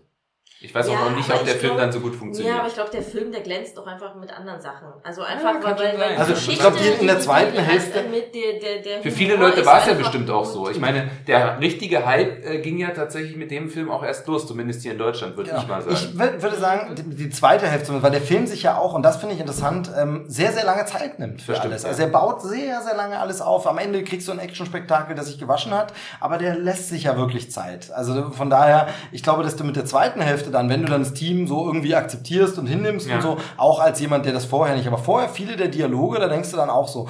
Äh, zum Beispiel, wir haben ja gesagt, wir spoilern, Colsons Tod. Ja. Wie soll der dir nahe gehen, wenn du nicht die anderen Filme gesehen hast? Colson genau. taucht nur kurz auf, aber er ist in jedem anderen Film, der ist das verbindende Glied dieser ganzen Filmreihe, weil er immer wieder genannt wird, immer wieder vorkommt, in ja. einem der Kurzfilme vorkommt und hier stirbt er einfach. Wie krass ähm, so ein Ding. Da gibt's ja auch noch diese komische äh, Begebenheit zu diesem, zu dem Tod von Colson, dass ja ähm, im Kino, in meiner Erinnerung, und es ja, muss so gewesen sein, mehr zu sehen war. Ja. Im Kino sieht man, wie der Dolch durchstößt, richtig vorne ja. rausguckt. Also Logi, Logi ersticht ihn quasi, genau mit dem von Zepter hinten? von hinten und vorne aus der Brust kommt es quasi raus, die Spitze und ist blutig. Ich bilde mir einmal als gesehen auf der DVD und Blu-ray, auf der Blu-ray, die habe ich, ähm, sieht man es nicht. Es gibt aber im Netz ähm, Schnittberichte kommen zum Beispiel, hat es und die sind eigentlich sehr verlässlich bei sowas. Ja. Haben gesagt, auf der italienischen Blu-ray ist es wohl nicht geschnitten. Ach. Auf der amerikanischen und äh, englischen ist es wohl, aber auf der, äh, es sieht so aus wie bei uns, aber in der italienischen ist es noch zu sehen. Das heißt, da muss tatsächlich irgendwie ein Schnitt erfolgt sein. Manchmal hat man ja das alte sieben äh, Kopf in der Box Phänomen und denkt, ja. man hätte es gesehen. Komisch ist, es gab da natürlich Gerüchte, dass man überlegt hat, ja, vielleicht haben sie das auch geredconnt. Wir hatten den Begriff heute schon mal und gesagt, nee, der soll ihn doch nicht ganz durchbohrt haben, weil wir brauchen die Figur Colson nochmal, denn die äh, ist zwar im Film tot, aber sollte dann später nochmal auftauchen. Da darfst du dann gleich was dazu sagen. Wolltest du ja, wartest du schon äh, die ganze Zeit. Ist aber trotzdem tot. Ist aber trotzdem tot? Ja, ja, klar. Nee, genau. Aber ich meine nur, deshalb hatte man nur zuerst gedacht, vielleicht retconnen sie das, ja, weil er eingefallen ist, oh, den wollen wir noch mal verwenden. Ja, ja. Äh, aber nee, es muss hier wirklich um die Zensur gehen, dass man gesagt hat, nee, ist doch zu brutal. Wir nehmen es Im Kino komischerweise ungeschnitten, ähm, auf Blu-ray sieht man es nicht in Deutsch. Szene, also es bleibt der Ausgangs derselbe, Colson ist tot. Ähm, krasse Szene. Und das ist sowas, das wird natürlich nur wirken, wenn du die anderen Filme gesehen mhm. hast. Oder wirklich sagst so ein Ding, oh Gott, Colson, aber der war doch Wobei, wobei er natürlich in dem Film auch schon so eingeführt wird, so als der Typ, der dann Cap voll der Captain America-Fan ist genau, und seine Sammelkarten und vorher fragen sie ihn noch, hat die sie Colson schon um, äh, ihr, um ihr Autogramm gebeten ja, und genau. der ist ihr größter Fan und so. Und später hast du dann tatsächlich die Szene, wo er so, so schüchtern zu ja. dem Captain America hinkommt ja. und so, ich habe übrigens so Sammelkarten und merkst du, der Captain America so, oh. Also der, der wird schon sehr menschlich und sehr, sehr cool auch selbst in dem Film selber verkauft, so dass man schon, glaube ich, auch so eine emotionale Verbindung. Aber die ist natürlich nicht so tief und so mhm. stark und der, der, der, mhm. der, der Moment ist nicht so schockierend, wenn man nicht schon in den ganzen mhm. anderen Filmen ihn immer wieder da als den Agent Colson äh, erlebt hat. Genau. Er hat ein paar komische Momente, das muss ich letztens, bis jetzt nicht weiter wichtig, aber das muss ich noch mal denken, wie dieser Gag, der da drüben spielt, ein Ballerspieler, denkt, wir bemerken es nicht. Also ja. so, so komische Momente, wo ich so denke, so der Humor äh, passt jetzt da gar nicht rein, was soll der Spruch? Also der Spruch, ja, von Tony, weil es eine Verarsche, man sieht später, dass er wirklich dieses Gallagher alte, spielt, genau, dieses alte äh, Atari-Spiel, was ist es, spielt, das passt da irgendwie nicht so rein. Aber ansonsten ist der Film super, hat ein paar fantastische Szenen, die so Trailer-Money-Shot-Momente sind, also die 360-Grad-Fahrt ja. um die Avengers rum, wie geil ist das denn? Da sieht man sie zum ersten Mal zusammen und ja. äh, toller Film. Und er hat eine Nachabspannszene, beziehungsweise Mid-Credit-Scene, die uns erstmals jemanden zeigt, der jetzt wichtig ist. Ja. Traut sich keiner zu sagen. Thanos. Genau, Thanos. Und da musste ich ja auch echt sagen, also das, das war so ein bisschen für mich so dieser Moment, also wie gesagt, man hatte das schon beim ersten Iron Man mit äh, Nick Fury, dass man so dachte von wegen als Comic-Fan so, ach krass, haben sie das echt gemacht? Genau. Und bei Avengers war hatte ich wieder diesen Moment, wo ich mir so dachte,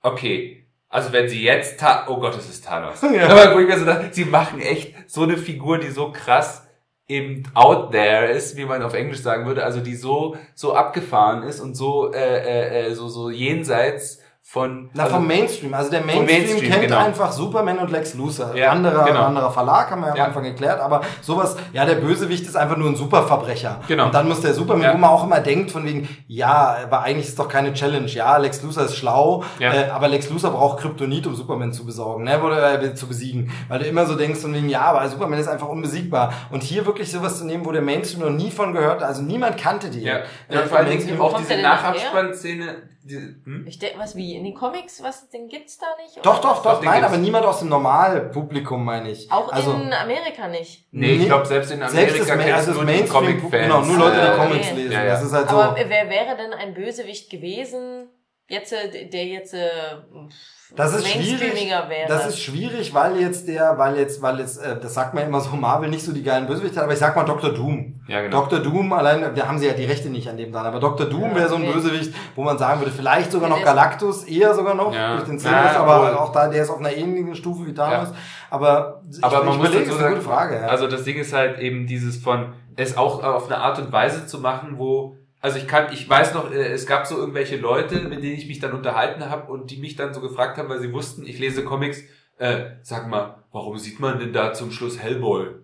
Äh, ja. Weißt du, die haben halt, weil die Szene ist ja auch völlig kryptisch. Ja. Das heißt, wenn du nicht dieses Comic-Vorwissen hast, diese, diese, sagt dir diese Szene auch gar nichts. Und ich äh. muss sagen, also genau, bei mir ist es so, ich bin ja da nicht ganz so drin wie du, bei mir ist es so von wegen, ich kannte die Figur, hab die schon mal irgendwo gesehen, aber nichts gelesen mit Thanos, aber ich kannte das, man hat die Namen immer schon mal gehört, also da bin ich ja auch so jemand, ich saug so einen Scheiß immer auf wie ein Schwamm, also das ist so, ich habe irgendwo davon gehört, ohne je was gelesen zu haben, oder der wurde mal in einem Nebensatz erwähnt in einem Comic, das ich gelesen habe, und dann weiß ich sofort, ach Thanos, und dann denke ich halt auch geil, aber selbst ich, der halt quasi im Vergleich zum Otto Normalo schon näher dran ist, kannte den halt nicht. Ist halt nicht so wie ein Joker, wo ich sage, ja, ja genau. kann ich dir gleich erzählen, wer der Joker ja. ist. Mhm. Sondern so von wegen, mhm. Thanos, was? Also schon, schon krass und eben weil es dieses kosmische Ding ist. Und das gab es ja vorher im Kino nicht, beziehungsweise der Fantastic Four, der zweite Film äh, mit Rise of the Silver Surfer, hatte das ja versucht und ist da ja gescheitert. Ja, ja. Galactus als riesige Wolke darzustellen, weil sie gesagt haben, sie haben keine Lösung gefunden, wie stelle ich denn so ein kosmisches Überwesen, das Planeten frisst, wie stelle ich das denn da, das Kosmische, also mach mal eine Wolke draus. Mhm. Und der Silver Surfer ist auch so. Und hier wirklich zu sagen, ja, der ist halt lila. Ist doch egal. Ist halt ein großer lilaner Typ. Genau, ein großer lilaner Typ, der durchs All fliegt. Ja. ja. Klar, machen wir einfach. Bumm. Ja. Das ist schon. Und auch eben, äh, das war ja, das ist ja generell bei diesem äh, Marvel Cinematic Universe äh, so, dass die ähm, dass der normalerweise so Comicfilme, also äh, best, beste Beispiel ist X-Men. Da machen sie ja so einen Witz darüber, dass äh, sich Wolverine darüber aufregt, warum sie diese schwarzen Lederklamotten anziehen wollen. Und Cyclops sagt so, was wäre dir lieber, gelbes Spandex? Weil, weil eben, weil eben im Comic er ein äh, helles, ja. ein helles gelbes Kostüm trägt. Es war ganz lange so, dass sie sich auch in den Comicfilmen es nicht getraut haben, es wie Comic aussehen zu lassen, sondern es immer versucht haben, so ein bisschen auf, auf das, auf die Erde runterzuholen, so ein bisschen äh, äh, so zu machen, dass es nicht so nicht so durchgedreht ist, nicht so bunt, genau. nicht so nicht so nicht so verrückt, sondern immer so ein bisschen mehr bodenständig. Mhm. Und eben Thanos einfach mal, das ist halt ein riesiger übermächtiger lila Typ. Genau. Die machen es aber auch Ja gut, einfach. aber er ist ja eh außerirdisch. Also dann ja, klar, aber das haben sie vorher nie so getraut. Ne? Ja. Also ich meine so, es war... Genauso wie Dr. Doom zum Beispiel in den Fantastic Four Filmen ist Dr. Doom in den Comics ist halt einfach mal ein Typ, der ist, äh, er, der ist einfach, der hat sein eigenes Königreich. Der ist ein Herrscher seines eigenen, eigenen Königreichs, aber gleichzeitig noch ein Superschurke. Haben sie sich beim Fantastic Four Film nicht getraut, also haben sie gesagt, naja gut, der ist dann so Chef von so einer Firma. Und was ich sagt, ja, okay, aber das macht die Figur sofort wieder uncool. Genau, ja. Weil halt, das ist einfach was, was die Figur ausmacht, dass er einfach mal sein eigenes Land beherrscht. Und so ähnlich ist es halt bei Thanos auch. Sie hätten halt auch sagen können von, oh, der Oberschurke bei Avengers ist jetzt ein Großindustrieller namens Hans-Jürgen Thanos. Und das ist jetzt eine Anspielung auf diese Comicfigur. Aber nein, sie haben es einfach gemacht, nee, wir machen das so, ja, wie gut, es in den Comics Ja gut, aber du hast ja dann auch noch äh, bei den Avengers dann noch die Guardians. Ja, klar, aber, das aber hatten wir da, die aber, die, ja genau, aber die hatten wir da im Kino auch noch nicht gesehen. Ja, ja gut. Bis dahin. Ähm, genau, denn äh, das war Ende der Phase 1. Ähm, das haben wir vorhin noch gar nicht angesprochen. Tatsächlich hat Marvel das, aber ich glaube, damit fingen sie auch erst ab da so ein bisschen ja, an. Ja, ja. Ist in so Phasen eingeteilt. Marvel Studios haben gesagt, okay, Phase ich glaub, 1, Phase ich glaub, 2. Ich glaube, ich hatte mal irgendwo gelesen, dass Kevin Feige eigentlich der ursprüngliche war einfach so, er hat das bis Avengers geplant und war so wie, wenn er es schafft bis Avengers, und danach sagt irgendwie Disney oder sagt das Marvel Studio, es lohnt sich nicht mehr und es ist jetzt nicht mehr dieser Riesenerfolg und er kann dann sagen, okay, wenigstens habe ich das umgesetzt. Genau, so. Ja. Aber das natürlich, ich meine, Avengers ist, glaube ich, der was, der viert erfolgreichste Film aller Zeiten damals so, gewesen. Ja. Ähm, war natürlich klar, die müssen weitermachen. Und dann kam, dann hat, dann haben sie halt angefangen in Phasen zu denken und genau. Kevin Feige hat dann weiter geplant. Und dann gab es eben die von mir angekündigten, diese, diese Events immer, wo für die Aktionäre was gesagt wird und da gab es dann die Pläne ja, genau. und da wurde es dann in Phasen ähm, äh, eingesprochen. Und ich würde sagen, mit Ende dieser Phase machen wir eine ganz kurze Pause da kann sich jeder ein bisschen frisch machen und äh, nochmal nachlesen, damit wir diese Fakten nachher alle wieder drauf haben. Und dann äh, machen wir danach weiter und huschen mal noch durch Phase 2 und 3 mal ebenso.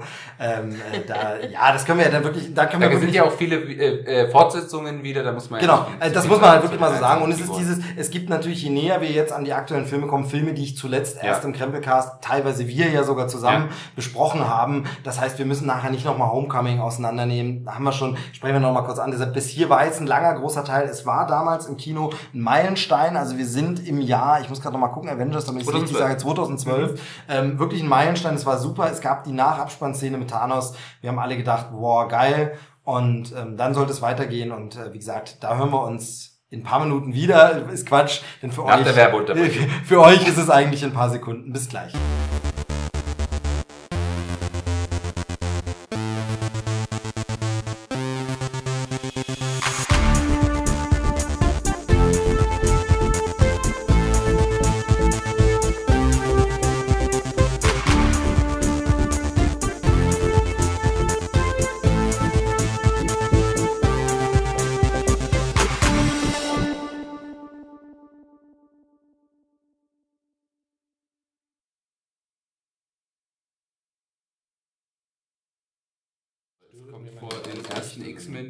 Das nämlich Gandalf, äh, äh Gandalf, äh, Gandalf, sagt das Magneto.